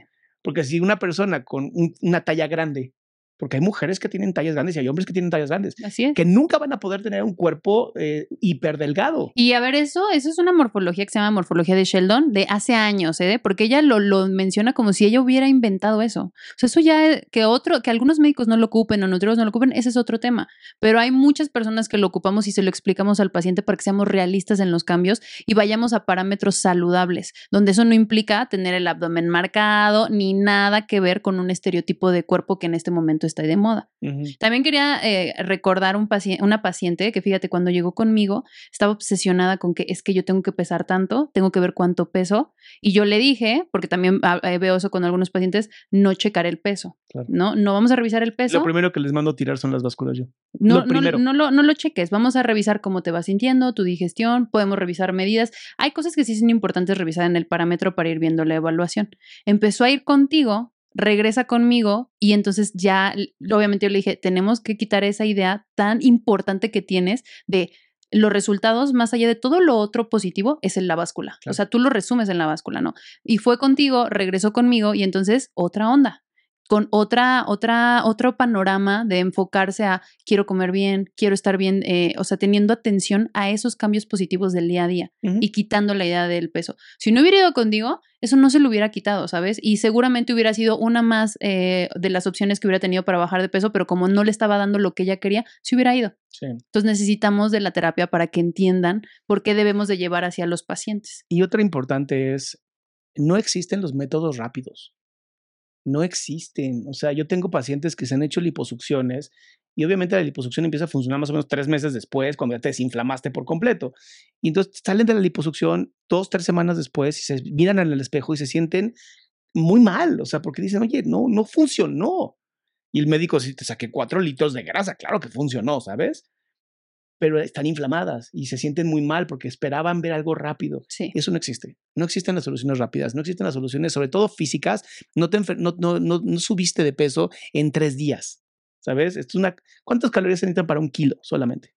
Para un kilo, 3.700, más o menos depende del, del metabolismo, porque hay metabolismos ahorradores. Pero bueno, no nos vamos a meter en eso porque es mucha mucha Pero bueno, vamos a pensar en esto. Si Ujú. necesitas 3.700 calorías para subir solamente un kilo y estás, vamos a pensar nada más 10 kilos arriba, son 37.000 calorías extras que obviamente no te las aventas en un día. Las estoy No, y- aventando en exacto. semanas. No se trata de decir, ah, entonces cuántos días lo hago para, ¿sabes? O sea, no se trata de eso. Y lo mismo que acabas de mencionar, o sea, bien dicho. O sea, la meta entonces es bajar de peso, eso sí está mal, porque Claro. entonces no te estás preocupando por lo que estás haciendo para generar cambios en tu salud. Estás haciendo lo que sea para bajar de peso. Y ese es el problema, que tus intenciones y tu objetivo está mal enfocado. Nunca se deben de enfocar en el peso, se deben de enfocar en la salud. Y no me refiero a la salud de los laboratorios, porque es que también es otra estupidez. Es otra estupidez. Es que en el laboratorio es algo muy bien. Sí, claro, en 28 elementos. O sea, No, y fíjate, ha habido otros parámetros para revisar la salud y ya sacaron así, hasta el mismo artículo dice, esto nada más ha revuelto más las cosas, porque hay obesidad metabólicamente sana, peso sano, metabólicamente obeso, wow. y así, ¿no? Y obesidad metabólicamente obesa. Y dice que la persona que tiene obesidad, aunque en un tiempo puede tener algunos parámetros saludables, tiene un alto porcentaje mucho mayor al del peso saludable, a que en algún momento esto se va a afectar y va a empezar a tener alteraciones, porque esta enfermedad es este, activa, ¿sabes? O sea, hay cambios eh, metabólicos constantes. Sí. Entonces, o sea, tratando de buscar, oye, ¿por qué hay obesos que no tienen, personas con obesidad, pero que no tienen esto? Porque a lo mejor está en transición. Claro. Pero eso no significa que en algún momento va a empezar a tener problemas. Y hay más de 20 enfermedades causales, ¿eh? Dije causales, no factores ni, ni asociadas. O sea, que están causa- eh, causadas por obesidad. O sea, que se generan por culpa de la obesidad. Así es. Ok, ahora, yo sí quiero decir algo. Esto no le da permiso absolutamente a nadie de insultar a una persona con obesidad, Totalmente. de señalar a una persona con obesidad, porque si algo Aranza y yo estamos en contra es de la exclusión de una persona por una condición física o mental, ¿ok? Porque sí, hay, porque estás gordo, ¿no? Y entonces te joden con eso. Eso, eso es violencia. Sí. Nosotros nunca vamos a estar a favor de la violencia. Lo que estamos a favor es de la información verídica y estadística, ¿no? Porque eso sí es Sí. terrible. O sea, este tipo de cosas que son neomarxistas, yo quise saber dónde están los estudios científicos demostrando que es real que esto funciona. Porque puede ser muy intuitivo, puede ser muy emocional. O sea, no te niego que cuando es algo emocional dices, es que es emocional y, y tiene sentido porque emocionalmente hace sentido conmigo. Aguas, porque puede hacer mucho sentido contigo, pero si estás escuchando voces que no están en tu cabeza, o sea, que no están afuera de, de tu cabeza, se llama una enfermedad mental. O sea, por más que digas, bueno, ya confío en esas voces, ¿no? No. Ya son mis amigas. No, no, no, no, no, no. Y si tú físicamente te sientes, no estás contento, no te puedes mover con naturalidad, tienes poca flexibilidad, ¿sabes? O sea, te cansas rápidamente, te, te ahogas con tu mismo este, respiración, no puedes dormir a lo mejor en alguna posición. Fíjate más en tu salud que en el peso, porque el peso, te, soy muy honesto, el peso vale madres. Hoy, fíjate, hoy peso más que cuando yo te conocí. Pero mira, de puro músculo. Pero es Ah, puro bueno, músculo. Era el otro brazo. Bueno, no importa. Pero qué interesante, ¿no? Porque mucha gente, el peso, el peso, el peso. Hoy yo peso mucho más de cuando conocí a Aranza, pero ahora peso más de músculo, no de grasa. ¿Y para qué lo hago? Porque yo quiero una vejez sana. Yo quiero llegar a la vejez y poderme mover y limpiar el culo sin que alguien tenga que hacerlo por mí. Y sé que si yo, además de que obviamente en los hombres la obesidad es terrible, porque todo lo que es la testosterona la convierte en estrógenos. Entonces nos empezamos a feminizar y empezamos a tener en el- eh, eh, hormonas en el cerebro que no deberían de estar, Ujú. jodiendo toda nuestra capacidad mental y nos nubla de tomar buenas decisiones, Ujú. ¿no? Digo, no sé, no, la neta no sé qué hagan las mujeres, no conozco esa parte, pero sí te puedo Mil y un cosas. Así es. Pero, ¿sabes? E- Esas son las cosas que digo. Ahora, si has intentado de todo y no has podido llegar a esa talla o salud que tú quieres, posiblemente tengas que cambiar de médico, ¿sabes? Sí, totalmente. O sea, es- eso es- también es importante. O sea, mencionar que, por ejemplo, en las guías canadienses de la, del año pasado habla que si tú vas con el médico y, y entiendo, a ver, no es especialista, todavía tiene ciertas ideas pues arcaicas, ¿no? De cómo llevar la consulta. Como tú dices, nada más cierra la boca. No, hay Pues claro que ahí no es. Sí, hay, que, ¿no? hay especialistas. Pero inclusive eh, eh, las guías dicen, el, el médico puede comentarlo. Oye, ¿sabes qué? Eh, estoy notando que tienes obesidad grado 1, grado 2, grado lo que sea, ¿no? ¿Quieres que lo hablemos? Y, el, y eso se debería de preguntar, ¿sabes? En consulta, Claro. para saber si la persona está lista o no, ¿sabes? De, oye, lo quiero hablar o no, porque, y eso siempre se lo digo también a los pacientes, o sea, del cuerpo ajeno no se habla Y mientras más tengan eh, tratamiento terapéutico, más herramientas van a tener también para generar límites hacia las personas, porque desafortunadamente tenemos una cultura en la que la gente cree, sobre todo familia, que tiene derecho a hablar de tu cuerpo. Uh. Y honestamente, todos los trastornos de conducta alimentaria se deben por culpa de la familia. Puedo ser muy honesto, no tiene nada que ver con la cultura, tiene que ver con la familia. Sí, sobre todo con la familia. Mamá, hija es la que más factor tiene. Sí, es casi un 80% de... ¿Por qué? Porque también muchas mamis en esta sensación de que a mi hija la van a, a ostrizar, ¿no? La van a alejar, la van a eh, discriminar, pues le dicen cosas horribles a sus hijos, ¿no? Como, mejor que venga de mí que te amo. Lo cual, pues no mames, ¿no? Sí, de, Ah. como en espejo, ¿no? Sí. O simplemente aunque no se lo digan a ellas, todo el tiempo está viendo cómo la mamá se relaciona con la comida, con Sí. su cuerpo. Entonces, por eso es muy importante, o sea, e- entender que, o sea, esta idea de mejorar tu salud tiene que ser con personas que te den confianza, que sepas que de dónde viene esa evidencia científica, que cuando tú les cuestiones no se enojen, porque ella, de hecho, eh, cuando ha tenido así Sí, como ciertos ciertos cuestionamientos con, con nutriólogos, les dice eres gordofóbico y los empieza a atacar en redes sociales. Ah, es la falacia más rápida del mundo. Ya, ya, ad hominem, eres gordofóbico. Ya no, ya, no, tiene- ya no tiene valor nada lo que digas. Exacto. Es No, a de- ver, vamos a cuestionar, vamos a platicar, ¿no? Porque yo no estoy en contra de ella, yo ya ni la conozco. Estoy en contra de las cosas que dice, que además no tienen evidencia. O sea, Estás pues, en contra de los argumentos. o a menos de que me diga que tiene una página de internet así de artículos que nadie más puede entrar más que ella, pero no lo creo. Puede ser que ella tenga información que tú no. Mira, aquí es uno de cuatro minutos que me mandaste. La semana pasada la Asociación Médica Americana declaró que el índice de masa corporal no es una medida perfecta. Ok, y yo nomás quiero decir que aquí dice AMA, use of BMA alone, o sea, usar el, el índice de masa corporal solamente is an imperfect, o sea, no es tan perfecto como una medida clínica. Aquí lo estoy diciendo porque ella se le olvidó decir que el índice de masa como única herramienta, no lo dijo aquí. Cosa que todos los que somos profesionales de la salud, que estemos actualizados, lo sabemos. ¿eh? O sea, eso no es algo nuevo. ¿No es nuevo? O sea, o sea, Oh. Yo juré que me estaba entrando en este momento con ella. ¡Wow! Ahora me encanta. es checa. que lo hace parecer que ella la es la que Asociación tiene. Médica Americana declara que el índice de masa corporal es una herramienta obsoleta y Y racista. racista. ¿Cuándo, cuándo- Perdón, el título no dice eso. Y además, ya revisaste, o sea, revisaste que esto por lo menos hubiera sido, o sea, lo lees en cuatro minutos. Esto no tiene ni una sola estadística.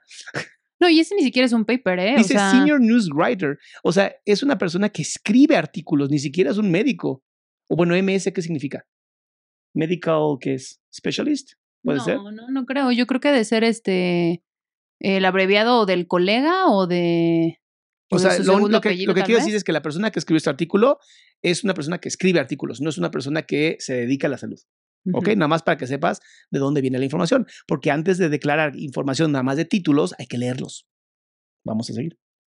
perfecta eh, y que no funciona para utilizarse como medida aislada para diagnóstico. Ah, ok, ya lo dijo. Medida aislada. Entonces, lo que está aquí arriba es una mentira. El título es nada más para llamar y hacer un clickbait cuando está diciendo que como medida aislada. Ok, quiero hacer, siempre hacer reflexiones. Es una mujer muy reflexiva. Qué reflexión, es filósofa. Quiero eh, hacer varias reflexiones al respecto. Siempre hace la misma cara cuando hace reflexiones. Como que prende el cerebro. Voy a reflexionar. Sí, un poquito. Lo siento, eso es una, eso es, eso es una falacia dominen de mi parte. Yo lo, sé, yo lo sé. Pido una disculpa. Es para que se entretengan. Es, es porque saben que yo no me puedo tomar nada en serio. Ni yo me tomo en serio. La primera es recordar que es esta misma Asociación Médica Americana la que hace 10 años, en 2013, declaró a la obesidad una enfermedad en contra de lo que el comité científico que ella misma convocó eh, declaró. Es decir, este ¿Eh? comité recomendó no nombrar la enfermedad, pero el ¿Dónde- ¿En qué momento? O sea, hay, hay un artículo diciendo, o sea, o leyó los escritos de las secretarias y secretarios de este comité, donde ponían, oiga, nos estamos oponiendo a que se llame obesidad. Y otros, no, yo estoy de acuerdo que se pongan. O sea, ¿cómo fue? ¿Fue votación? Yo también quise, dije, a ver, vamos a buscar algo, algo puede haber. Nada. Pero es, a mí. es como chisme, ¿no? Esto de que eh, entre ellos no se, está- no se ponen de acuerdo. Ajá, sí, sí, sí, sí, sí, sí, sí, es para ponerle más candela a la información. Sí, porque ¿en, en qué momento? O sea, perdón, pero según yo, la obesidad sí se considera una enfermedad. Por supuesto. Ahora, lo que no entiendo es por qué. ¿Por qué, por qué la... O sea, ¿por qué obesidad es una enfermedad? Según, es que también yo creo que estoy bastante estúpido, pero para mí una enfermedad es algo que tenga que ver con virus, bacterias, eh, eh, ¿cómo se llaman estos? Parásitos y Ajá, hongos. Ajá. Para mí eso es una enfermedad, aunque eso podría ser una infección más bien, ¿verdad? ujú. Bueno, pero te genera una enfermedad. Ah, una enfermedad. Ajá, ¿Qué es una enfermedad? Enfermedad Vamos a empezar puede con lo tener básico. muchas, muchas clasificaciones, ¿no? Pero en general es una, eh, eh, bueno, eh, ahí voy con otro, otro nombre raro. Es la pérdida de la homeostasis, que significa pérdida del equilibrio de ciertas situaciones que se están perdiendo en general, lo llamamos como, eh, somos entes biopsicosociales, entonces cuando hay pérdida de, la, de alguna parte física, mental o social, hay un desequilibrio. Por eso también es tan importante llevar una ya. alimentación saludable que no te afecte ni en la parte social ni en la parte este, psicológica, ¿no? Por eso los trastornos alimenticios son también una situación, una conducta que pone Sí, en riesgo la salud. Nosotros, nosotros nomás por coloquio decimos enfermedades mentales, la realidad es que se conocen como trastornos mentales, Ujú. ¿ok? Eh, Que al fin me- de cuentas sí genera un desequilibrio, eh, ¿no? Totalmente. Entonces, por eso, o sea, al fin de cuentas, cualquier cosa que nos quite de, de este equilibrio que nos mantiene en un estado, pues digamos, como Sí, óptimo. Sí, pues es que por decirlo de de otra palabra, para no seguir usando homeostasis, eso es- significa que estamos en una enfermedad. Ok.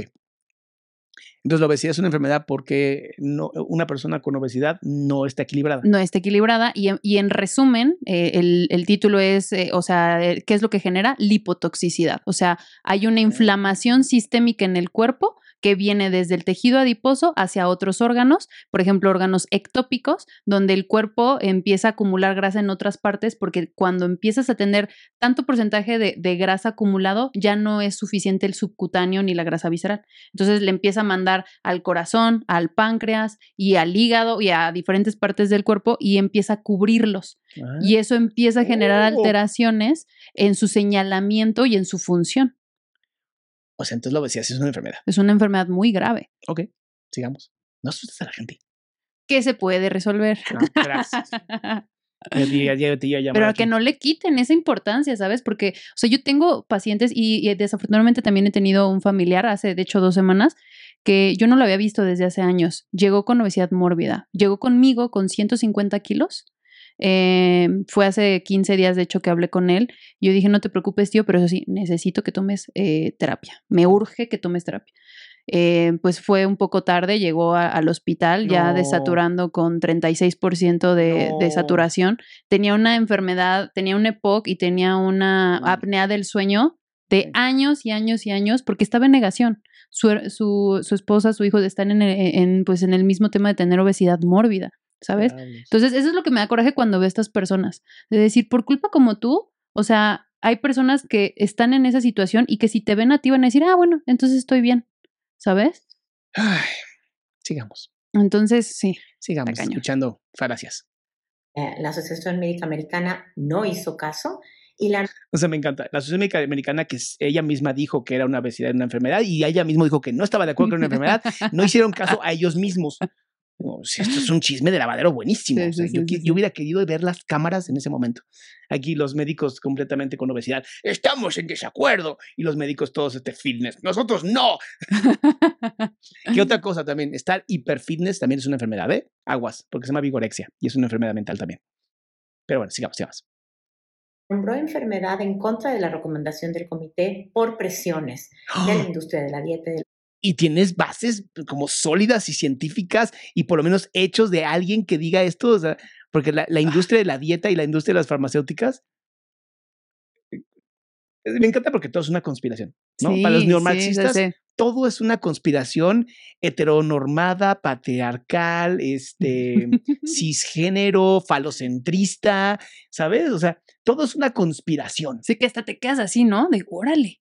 O ¿No? sea, vuelvo a lo mismo. ¿No les encantaría a los médicos, a las farmacéuticas que tanto critican, que tú estuvieras hiper jodido para después darte el medicamento? O sea, más bien ellos deberían de fomentar la obesidad. Deberían de fomentarlo, honestamente. O sea, es es como que son estúpidos, no saben de mercadotecnia. Crea la necesidad, vender producto, ¿no? sí. Pero esta, ver, yo, yo tengo la, la industria de las dietas. ¿Cuál es esta industria? Pues yo creo que se refiere como a, a todo esto de productos mágicos, fajas, ¿sabes? Eh, suplementos, cosas mágicas, pastillitas. ¿Para poco ¿Cómo sí se ganan tantos millones de dólares como para poder influir en la cultura? O sea, las fajas y estas cositas que venden ahí en casi casi las tienditas de la esquina, no creo que ganen tanto dinero. Yo creo que más bien a quien influye es a la gente que no está informada y que busca una facilidad que a lo mejor no tiene o no cree tener las herramientas en un médico o con un profesional de salud y prefiere gastar su dinero en eso. Pero para que tenga el poder de hacer un, un cambio en En el definición AMA, o sea, Sí. tuvieron el, imagínate, tuvieron el poder de, de convencer al a las fajas colombianas fueron las encargadas de No, convencerlos. Mis respetos, mis respetos. La, la verdad es que Raquel, acabas de abrir mis ojos. Hoy me doy cuenta que el mundo es una conspiración constante. Posiblemente ni siquiera sea real lo que estamos viviendo en este momento. Igual bueno. yo no soy real, igual tú tampoco eres real. Igual estamos viviendo en la Matrix. Ahora, pregúntate por qué estaría yo eligiendo este cuerpo en la Matrix, ¿no? Ay, qué menso eres. Diablos, hijo de su madre. las farmacéuticas que venden medicamentos para perder peso. Ahora sí las Es que ahí es donde cometes un error falácico terrible. O sea, perdón, pero si la industria que vende el medicamento para bajar de peso debería de estar empujando por completo que subas de peso. Posiblemente entonces tú estés siendo pagada por esa industria para que la gente siga subiendo de peso. Es un, es un contraespía. Dios mío, nos acabamos de dar cuenta. La licenciada Raquel Robatón es un contraespía trabajando para la industria de las fajas colombianas para que entonces tú te ames como eres y nada más te pongas una faja.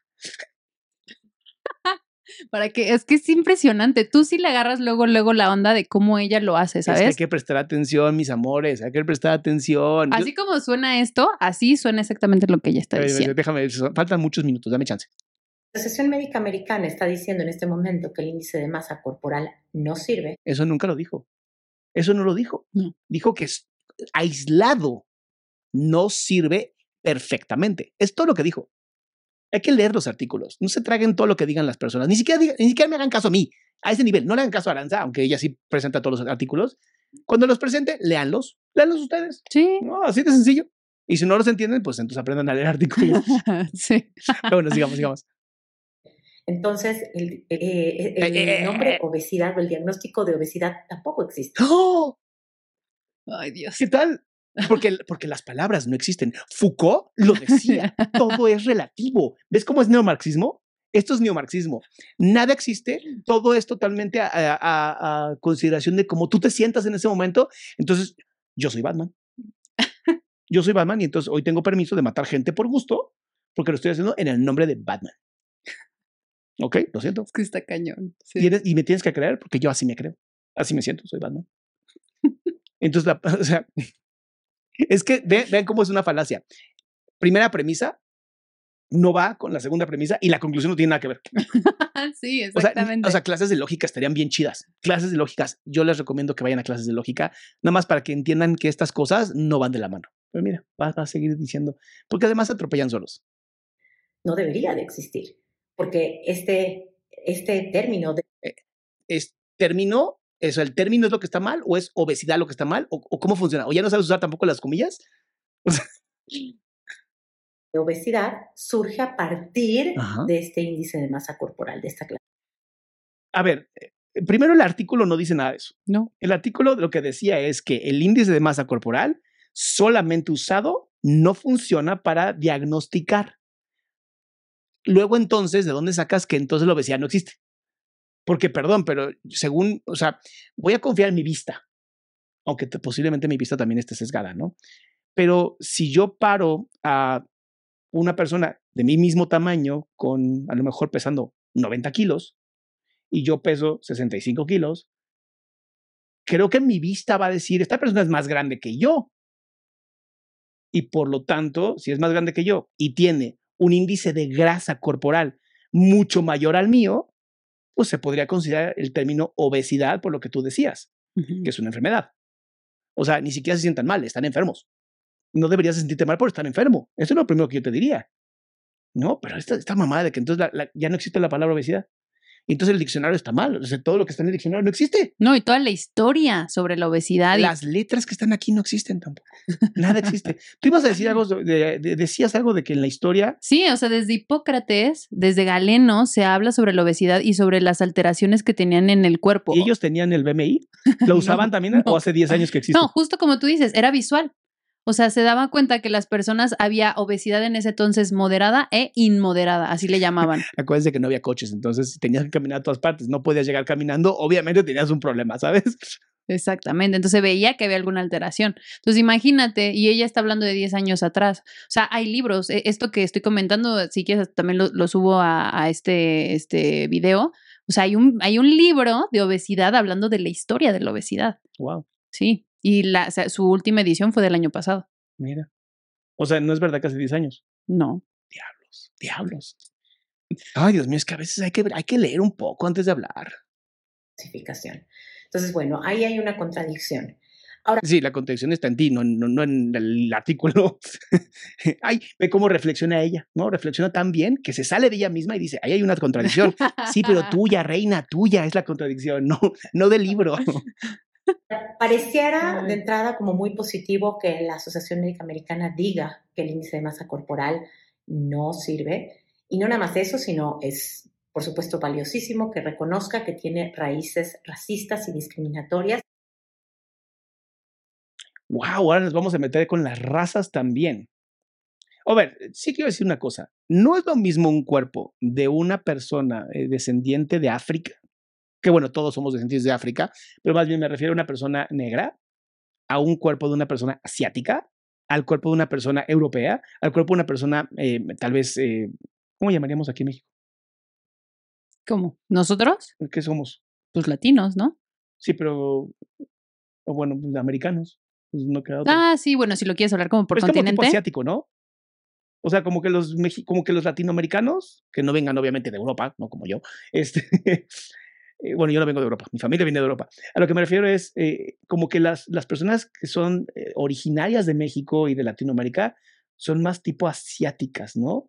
Es que indígena no, no siento que es una palabra correcta. No, no, no, porque mira, normalmente los asiáticos hasta tienen otro índice de masa corporal, o sea, es una tendencia de delgadez, también culturalmente muchísimo mayor que nosotros. O sea, nosotros aquí los que tienen peso este, saludable hasta pueden parecer con este sobrepeso con, para ellos. Ok.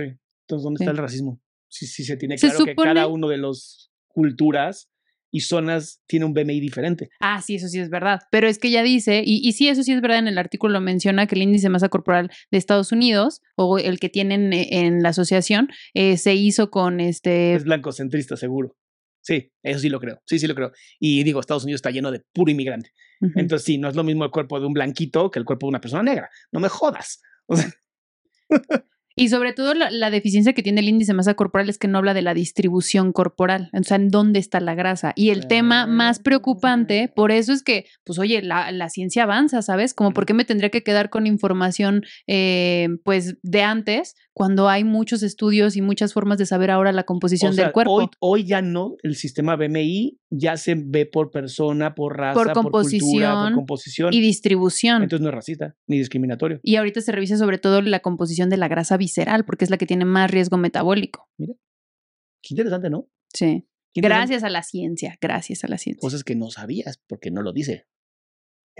Y que para su creación se utilizaron solamente personas blancas, hombres blancos europeos. Sin embargo... Hace 10 años. No, no, el BMI tiene mucho más. Ah, sí, tiene muchísimo más. De hecho, el índice de masa corporal, no, ese se creó, por ahí tengo el dato, ahorita, ahorita te digo, no, no, no, muchísimo antes, ¿eh? Ni siquiera es, y, y ahorita te digo... Eh, Pero bueno, sí estamos de acuerdo en que sí se creó con personas blancas, me queda clarísimo. Sí. sí. Pero muchísimo antes. De hecho, ya lo había revisado porque dije, ah, cuando me, cuando pase esa. Cuando Adrián me pregunte eso que no voy a poder contestarle. Aquí está. Fue en el siglo XIX. No, bueno.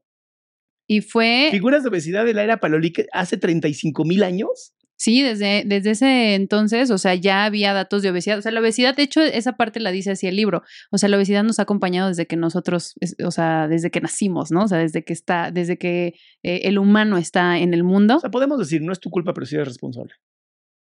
¿Podríamos decir eso? ¿De qué? ¿De la obesidad? Que... La obesidad no es tu culpa, pero sí eres responsable. Claro, es responsable de cambiarlo. Ok. Si quieres, ¿no? Si no quieres, sí, adelante, también, no, también. Cada quien hace con su Sí, pero es con Ketelet, a ver si lo estoy diciendo bien. Él era un estadístico y astrónomo y él fue el que sacó el índice de masa corporal en el siglo XIX. Entonces, mi querida Raquel, investiga antes de hablar. Bueno, esto lo llevan diciendo años los movimientos de liberación corporal, los activismos gordos, eh, las personas que trabajamos bajo un enfoque no centrado en peso. Y qué bueno que ahora lo acepten y lo admitan, pero deberían de haber dado un poco de crédito a aquellas personas que lo vienen diciendo hace tanto. O sea, claro, porque no nos dieron crédito a nosotros que somos completamente anónimos, que no hemos publicado absolutamente nada científico. Denos crédito, mugres, ama. Sí, ellos, ella quería que dijeran, gracias Raquel Lobazón por... Porque tú fuiste de las activistas más cabronas, aunque estás muy flaca, pero fuiste de las más cabronas que dijo esto y lo sabías sin ningún tipo de evidencia científica, pero lo sabías. Y por ti hemos cambiado. ya, es que de verdad, de verdad, estos neomarxistas son muy, son, son, te cagas de risa. Y obviamente nos va a decir que somos unos gordofóbicos. Yo ya lo sé, yo sé que van a decir que soy un gordofóbico. Me vale madres. Porque al final yo no voy por la calle diciendo, jodiendo a la gente. Es más, yo nunca a mis pacientes jamás les he preguntado algo sobre su peso, porque no es mi interés, ¿no? Mi paciente viene a hablar de sus temas. Ahora, si el paciente viene a hablar exclusivamente del peso, obviamente lo vamos a llevar a la salud y dejar de hablar del peso, porque el peso no sirve para nada. Entonces, esto de los pesos centristas lo sabemos hace, yo mi especialidad tomé en el 2015. Sí, ¿Nueve años? seis, ocho años, hace ocho años, perdón, pues ya, ya se hablaba de esto. Sí. O sea, no, no fue, no fue. Yo también tengo, o sea, bueno, obviamente llevo menos después de que termine la maestría, ¿no? Pero yo tengo, hablando sobre el índice de masa corporal no es importante, tengo así publicaciones de por lo menos hace como cuatro años. Imagínate. ¿Alguien te agradeció por ser activista? No. Sí. Sigamos con estas falacias. Tiempo. Reconocer, nos equivocamos, sí, y no fuimos los primeros en decirlo. No somos. Y ella tampoco fue la primera en decirlo. Pero bueno, fuera de eso. Todo quedaría muy bien si la Asociación Médica Americana dice el índice de masa corporal no sirve, eh, es imperfecto, no nada más es imperfecto, es obsoleto. ¡Wow! Hasta obsoleto terminó siendo. Ok, va, está bien, ya no, no vamos a medir a nadie. O sea, hay una, hay una, una, en la ciencia se habla de que si no se puede medir, no existe. No, esto es una verdad científica. Si no se puede medir, pues ¿cómo diablos hacemos para, para cambiarlo? Entonces, a partir de ahora ya no se puede medir nada. Bien, es obsoleto. Sí, si no, ¿cómo sabemos de todas las estadísticas a nivel mundial, a nivel nacional? Es como tú te sientas. Es como tú te sientas. O sea, lo siento. ¿No? sí, sí, sí. Si no cabes en el asiento del avión, ¿no? Es porque tu mente simplemente trae una falacia. No, no cabes en el asiento del avión. Es mentira. Claro que cabes, solamente tu mente por alguna razón está haciendo una falsedad. Me encanta, me encanta cómo se disparan en el pie solitos. Tres disparos. y todavía se ríen. Pero bueno, sigamos. Debe usarse y deberíamos de dejar de patologizar a los cuerpos por su peso. Pero no. Aquí el problema radica en que a pesar de que dicen que no sirve, que no fue creado para individuos. Pero ya se modificó, Raquel, por Dios. Esta se quedó en la... Eh, tus libros, a ver, tus libros tienen pasta o están cocidos. Porque si están cosidos o son pergaminos, posiblemente ahí esté el error. Mira, hoy tenemos algo que se llama Internet. Te metes a tu celular y te metes a PubMed y tienes toda la información actualizada. Además, no se vale hablar de cosas menos de cinco años para, o sea, para acá. Exactamente. Nada, nada que tenga, sobre todo en medicina, creo que dos años para acá pero no me jodas, 10 años para acá, eso ya no existe. Estás, no, eh, ahí sí, nada más estás haciendo algo que se llama prenderle fuego y cherry picking. Estás tomando cositas importantes para que tu ideología se pueda mantener de pie, lo cual pues es una falacia. Para poblaciones, que eso también lo vienen diciendo los activismos gordos, salud en todas las tallas desde hace mucho tiempo. Eh, ellos ahora reconocen que no sirven para evaluar individuos. Entonces dicen que debe de usarse junto con otras medidas para patologizar los cuerpos. para patologizar, o sea, porque los médicos te enferman. Esto, esto yo lo había escuchado de un abuelo de un amigo mío que vivía en Oaxaca, que no iba al médico porque los médicos enfermaban a la gente. se, murió obviamente de diabetes, pero qué interesante, ¿no? En vez de decir para diagnosticar, ¿no? Para atender a tiempo a las personas, no, es enfermarte. Los neomarxistas usan el lenguaje como un arma. Entonces, obviamente, ella sabe perfectamente que es para diagnosticar, pero tiene que usar patologizar porque una suena más caché y dos, funciona para generar miedo en las personas y que vayan con ella, porque ella tiene la solución. Ella es el gurú, ve cómo se manejan como secta. Ella es el gurú que te va a poder ayudar a despatologizarte. porque todo está aquí. Trabalenguas, ¿eh? No, o sea, la, la, enfermedad, la obesidad no existe, no es una enfermedad, entonces todo está aquí. Y por culpa de gente como tú, que no se enferma. Sugieren ahora que se use la grasa visceral o la circunferencia de cintura o la grasa corporal. Y entonces, vamos, seguimos en lo mismo. a chingar, seguimos en lo mismo. No se supone que ahora, gracias a saber si la grasa visceral, o sea, porque vamos otra vez a una persona negra que tiene caderas bastante amplias. Obviamente no puedes decir que está enferma, ¿no? Su raza es de ese tipo de cuerpos, ¿no? O mujeres que a lo mejor tengan pechos muy grandes. Sí, ¿no? ya, ya lo hemos hablado mucho, por ejemplo, en tu caso, ¿no? O sea, si tú estás en, en, el, en la raya de tener sobrepeso por tu cantidad de masa muscular, ¿sabes? Entonces, cuando tenemos afortunadamente estos parámetros de decirle a la persona, tú ni te preocupes, ¿eh? Si algún otro médico te dice que tienes sobre- sobrepeso, no le hagas caso, porque Claro. tú sabes que tu composición es saludable y no vas a perder esa masa muscular que tanto eh, trabajo te costó Mucho. para quedarte en un parámetro, ¿no?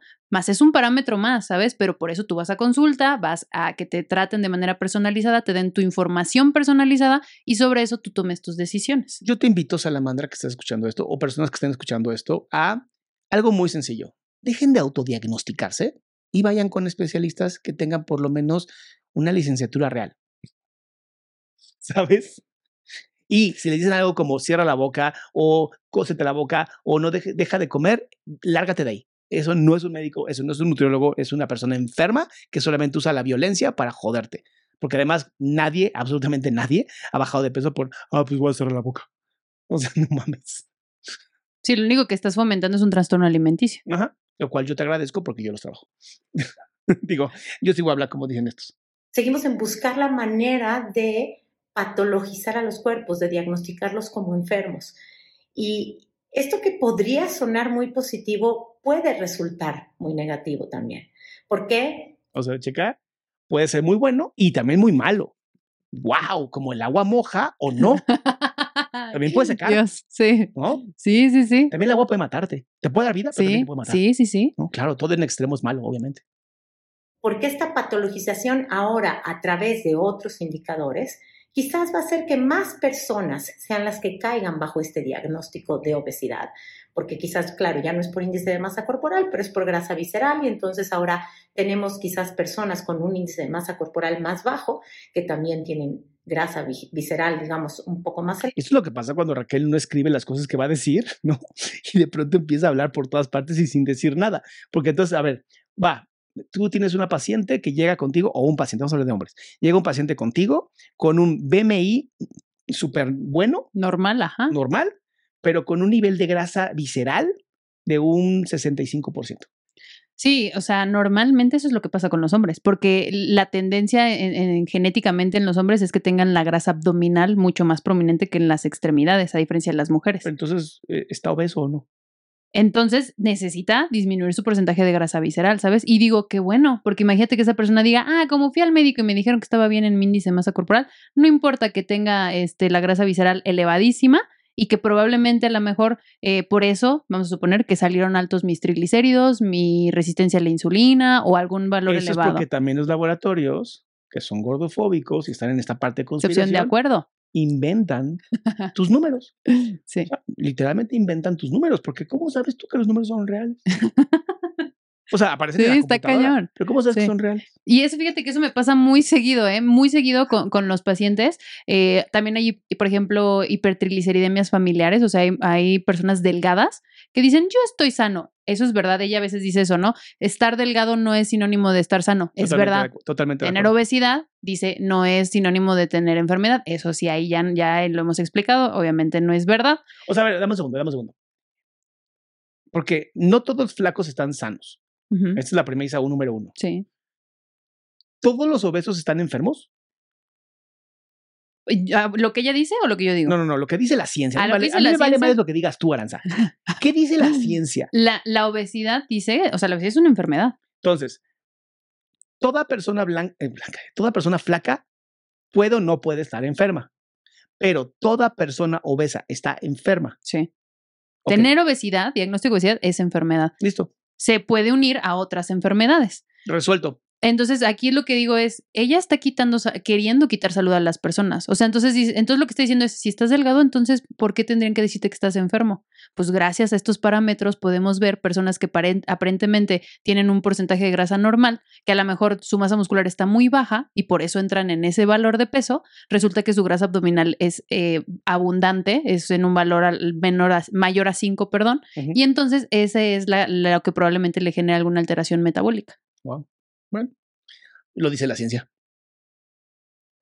Y también van a ser clientes potenciales para la industria farmacéutica, para los medicamentos que se utilizan para la pérdida de, de grasa, para las cirugías bariátricas y para la industria de la dieta. Vuelvo a lo mismo, vuelvo a lo mismo, vuelvo a lo mismo ellos deberían de ser las primeras personas en empujar la obesidad, por Dios. Y no, yo estoy en contra de eso. Yo, estoy, yo busco que el paciente use los menos medicamentos posibles, que su alimentación sea su medicina, que no necesite, porque hay criterios para tener cirugía bariátrica, si es posible que no tenga la cirugía bariátrica y que nos ayudemos, o sea, de, de médicos y de, de, terapeutas, pues para que podamos llevar esa esas herramientas hacia un estado de salud óptimo en todos sus eh, enfoques, ¿no? O sea, físico, social y, este, y mental. Por eso es que digo, pues yo, yo no estoy a favor de eso. Yo no estoy a favor que estén usando medicamentos los pacientes. Al contrario, los queremos quitar de eso. Y tal vez, bueno, no sé. No sé si esto es una conspiración conspiranoica. o literalmente Raquel trabaja para estas industrias. Sí, y lo está haciendo muy bien, mis respetos. ¿eh? Sí. Porque esta desinformación genera que más gente pues tenga obesidad y le valga madres. Exacto. ¿Qué digo? Honestamente, a nosotros no nos importa porque mientras no seas paciente, no te vamos a criticar. y si eres paciente, tampoco te vamos a criticar. Pero bueno, sigamos. Entonces hay que tener cuidado, hay que tener cautela con claro, esto. Claro, totalmente. No cantar victoria, no, salirnos a festejar nada más. Pero acabas de decir que estás bien contentota porque dijeron eso. Entonces ya no vamos a festejar. O sea, sí vamos a festejar, pero ya no porque no nos reconocieron a nosotros los activistas. Bien. Porque pareciera que esto es positivo. Claro. Eh, por supuesto que hay partes que son positivas, pero también hay que tomar en cuenta las otras partes. Que no son tan positivas, ¿no? Porque a veces una cosa puede ser muy buena y a veces puede no ser tan buena. O sea, porque, ¿sabes? Es como, gracias por cantinflar tanto. Ya tenemos a alguien, el chavo del 8. No, no necesitamos más de ti. No, tenemos a cantinflas también. Así es como normalmente sus discursos son. Por eso es como que cansa porque son un emocionales, porque son emocionales. Apelan a la emoción, no apelan a la razón. Con razón, porque cansan mucho. O sea, es como de, como, ¿qué te tengo que contestar de todo lo que acabas de decir que de por, de por sí está mal? Pero, o sea, ¿cuál es la idea que yo que puedo tener en conclusión para poder eh, dar un, un, feedback, ¿sabes? Para contestarte. Sí, no. Es como... Pues es que, ¿cómo vas a contestar tanta falacia? O sea, ¿por dónde empiezo? Primero, porque no sabes leer un artículo. Desde, empecemos por ahí. Además, pusiste un artículo escrito por una literalmente periodista, no por la ciencia, no por PubMed, no, ¿sabes? No por algo que sea basado en a lo mejor metoanálisis o lo que sea, ¿sabes? Bueno, vamos, vamos, ya falta poquito, no, no se preocupen, no van a perder tanto tiempo. Pues hay que hacer siempre un análisis, eh, ¿Ah, eh, pues un poco viendo el, el, cuadro completo, claro, claro. no quedándonos nada más ahí. ¿Ahí dónde? ¿Dónde, de, de, qué estás hablando? no nos quedemos dónde, ¿de qué estás hablando? ¿Cuál cuadro completo? No pusiste nada más que un artículo. sí, está cañón. Eh, definitivamente puede ser un paso que se considere el, índice de masa corporal eh, como algo obsoleto. Nunca dijeron que era obsoleto. El artículo no dice nada sobre qué es obsoleto. yo gasté cuatro minutos de mi vida leyendo el pinche artículo. No dice nada de que sea obsoleto. Como digo, algo que ya veníamos diciendo desde hace tiempo. Felicidades. Pero eh, cuidado, cuidado, porque a lo mejor lo único que se está buscando es otra forma. Checa, aquí está la parte paranoica. Ve cómo impulsa lo paranoico. Checa lo que te va a decir lo voy a retroceder un poquito porque aquí así es como se empiezan los ataques paranoicos para generar confusión en las personas y que busquen ayuda porque se sienten angustiados. Ve lo que va a hacer ella. Cuidado porque a lo mejor lo único que se está buscando es otra forma de seguir patologizando a los cuerpos.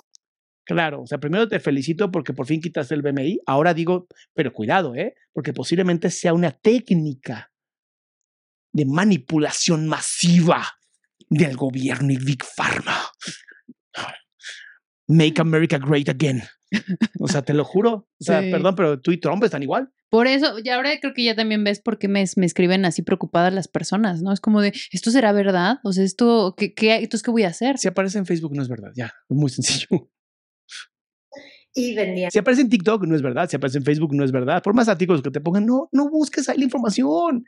Aprende a leer. Un minuto de información, que son cuatro en este pinche video, pero no es información. La información se debe de buscar, se debe de poner a prueba, se debe de incluso hasta, hasta buscar lo contrario para entonces tú mismo mediar las cosas. A mí me encanta hacer eso. Por eso hicimos tú y yo un video de Body Positive, porque dije, vamos a hablar de Body Positive, vamos a ver lo bueno de Body y lo malo de Body Positive. El problema es que ahorita lo que, lo que estamos viendo es que, pues, con razón el Mr. Doctor le dio una barrido totototota Sí, porque es que va en contra de la salud de las personas. Y pues, ¿cómo no te va a enojar? Y eso que Mr. Doctor se dedica a YouTube y al chisme.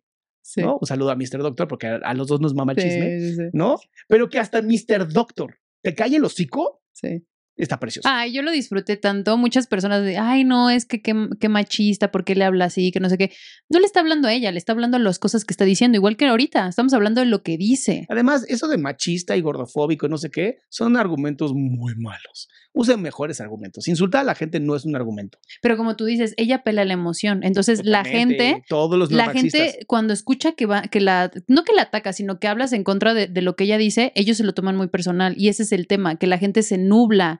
Ay, no, ¿por qué hablas mal de ella? Que ella me defiende. Que... No estoy hablando mal de ella, estoy hablando de lo que está diciendo, que no es justo que, Yo- que yo lo hablo- diga. Yo no voy a hablar mal de ella, pero voy a burlarme del personaje que es ella. Porque al final obviamente no la conocemos, no sabemos quién Sí. sea, no sabemos qué sufre, cómo sufre, no sabemos nada. Pero esta persona pública que está aquí desinforma y manipula. O por lo menos estos tres videos que hemos visto, pues por lo menos se mantiene bastante congruente en la desinformación. O posiblemente es una gran persona, no me importa ni la conozco, pero la persona pública, bueno, cuando a mí me atacan y me dicen pseudopsicólogo y cosas así, es están atacando al, al personaje que es Adrián. A mí me vale madre, pues no vivo de ustedes, Sí, ¿sabes? sí, sí. Pero bueno, sigamos escuchando las patrañas. evidentemente productos y servicios para que estos se modifiquen, Claro, claro. bajen su, su, su grasa corporal, se encojan, qué sé yo. Bueno, hasta aquí No, no es un análisis, es una mamada de opinión que ni siquiera pudiste hacer correctamente. Un análisis no tiene nada que ver con eso. Un análisis lleva información, por Dios, no me jodas. O sea, además se siente analista.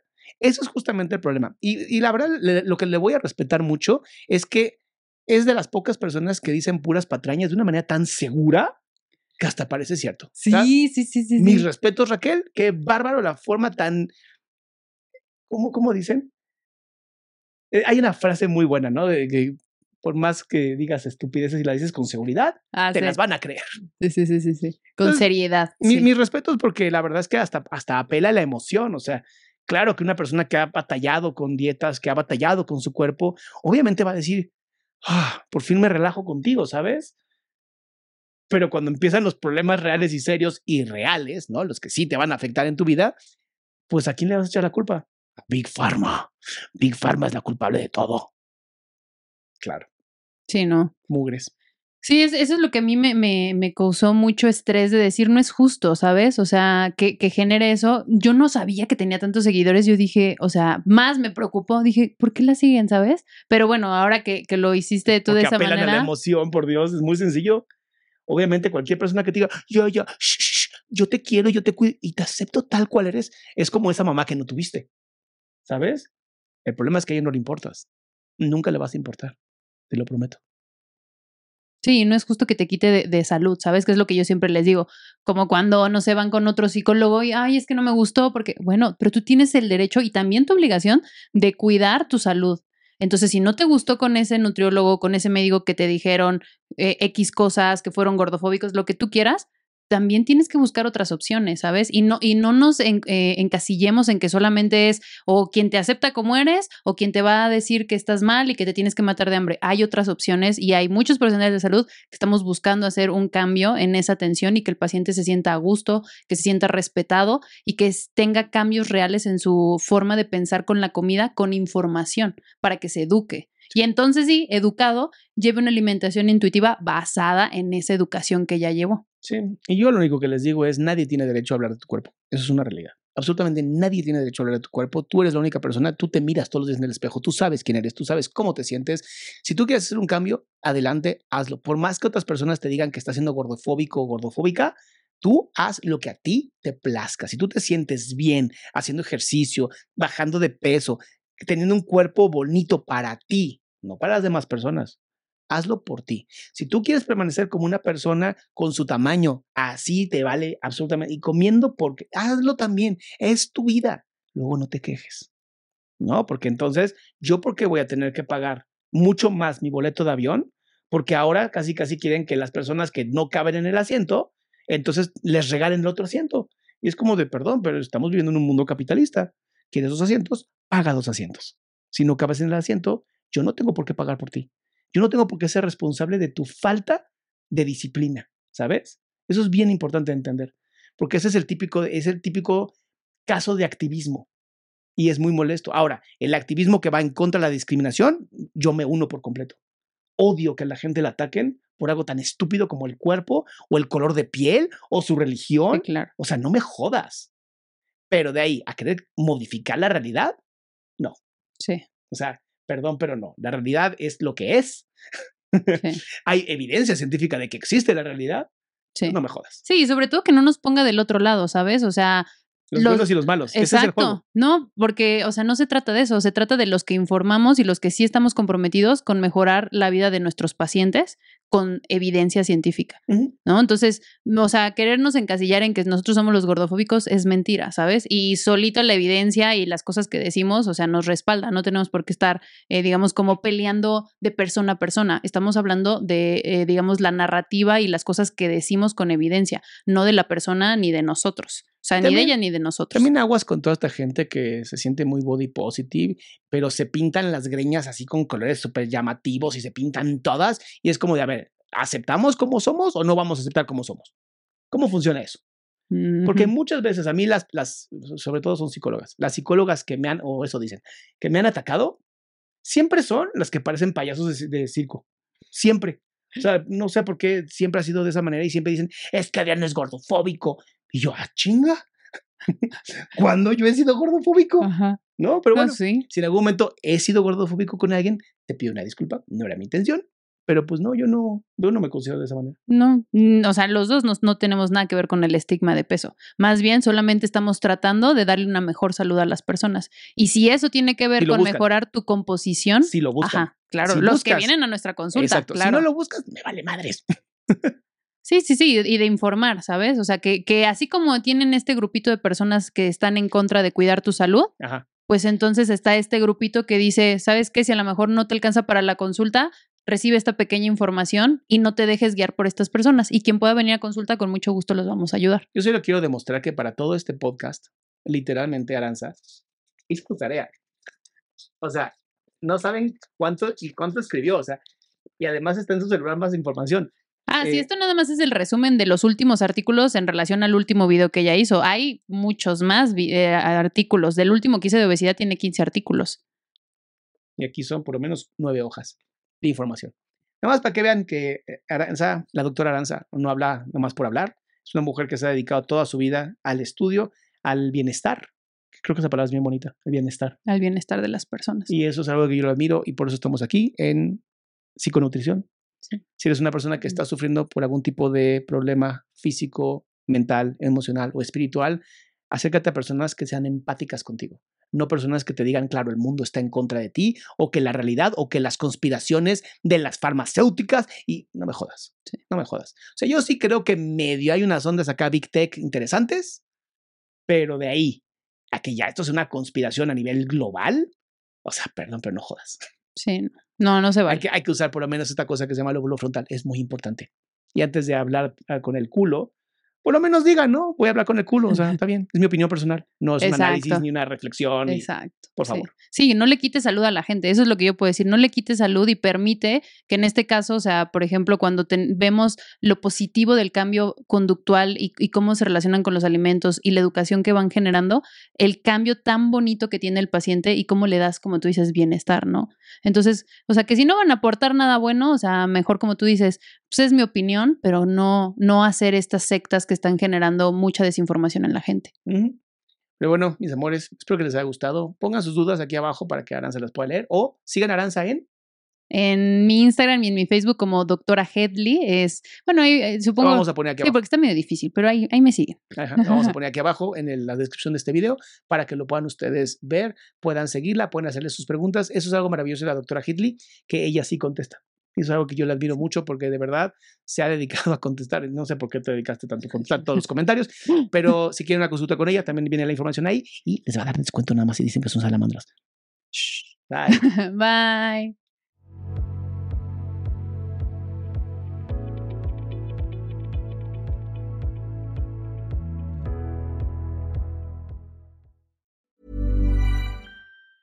Planning for your next trip?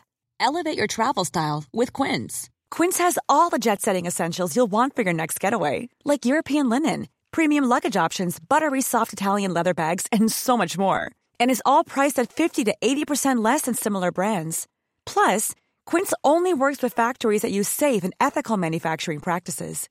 Pack your bags with high-quality essentials you'll be wearing for vacations to come with Quince. Go to quince.com/pack for free shipping and 365-day returns. If you thought the only way to get a more defined jawline with natural-looking results was through surgery, think again. Juvederm Volux XC is a non-surgical injectable gel filler that improves moderate to severe loss of jawline definition and can help you achieve natural-looking results with little downtime. Even better, this improved definition lasts up to one year with optimal treatment. No maintenance required. Improve jawline definition for a smooth, sculpted look with Juvederm Volux XC. For important safety information and to find a licensed specialist, visit juvederm.com. That's J U V E D E R M.com. Not for people with severe allergic reactions, allergies to lidocaine, or the proteins used in Juvederm. Common side effects include injection site redness, swelling, pain, tenderness, firmness, lumps, bumps, bruising, discoloration, or itching. There's a risk of unintentional injection into a blood vessel, which can cause vision abnormalities, blindness, stroke, temporary scabs, or scarring. Talk to a licensed specialist to find out if it's right for you.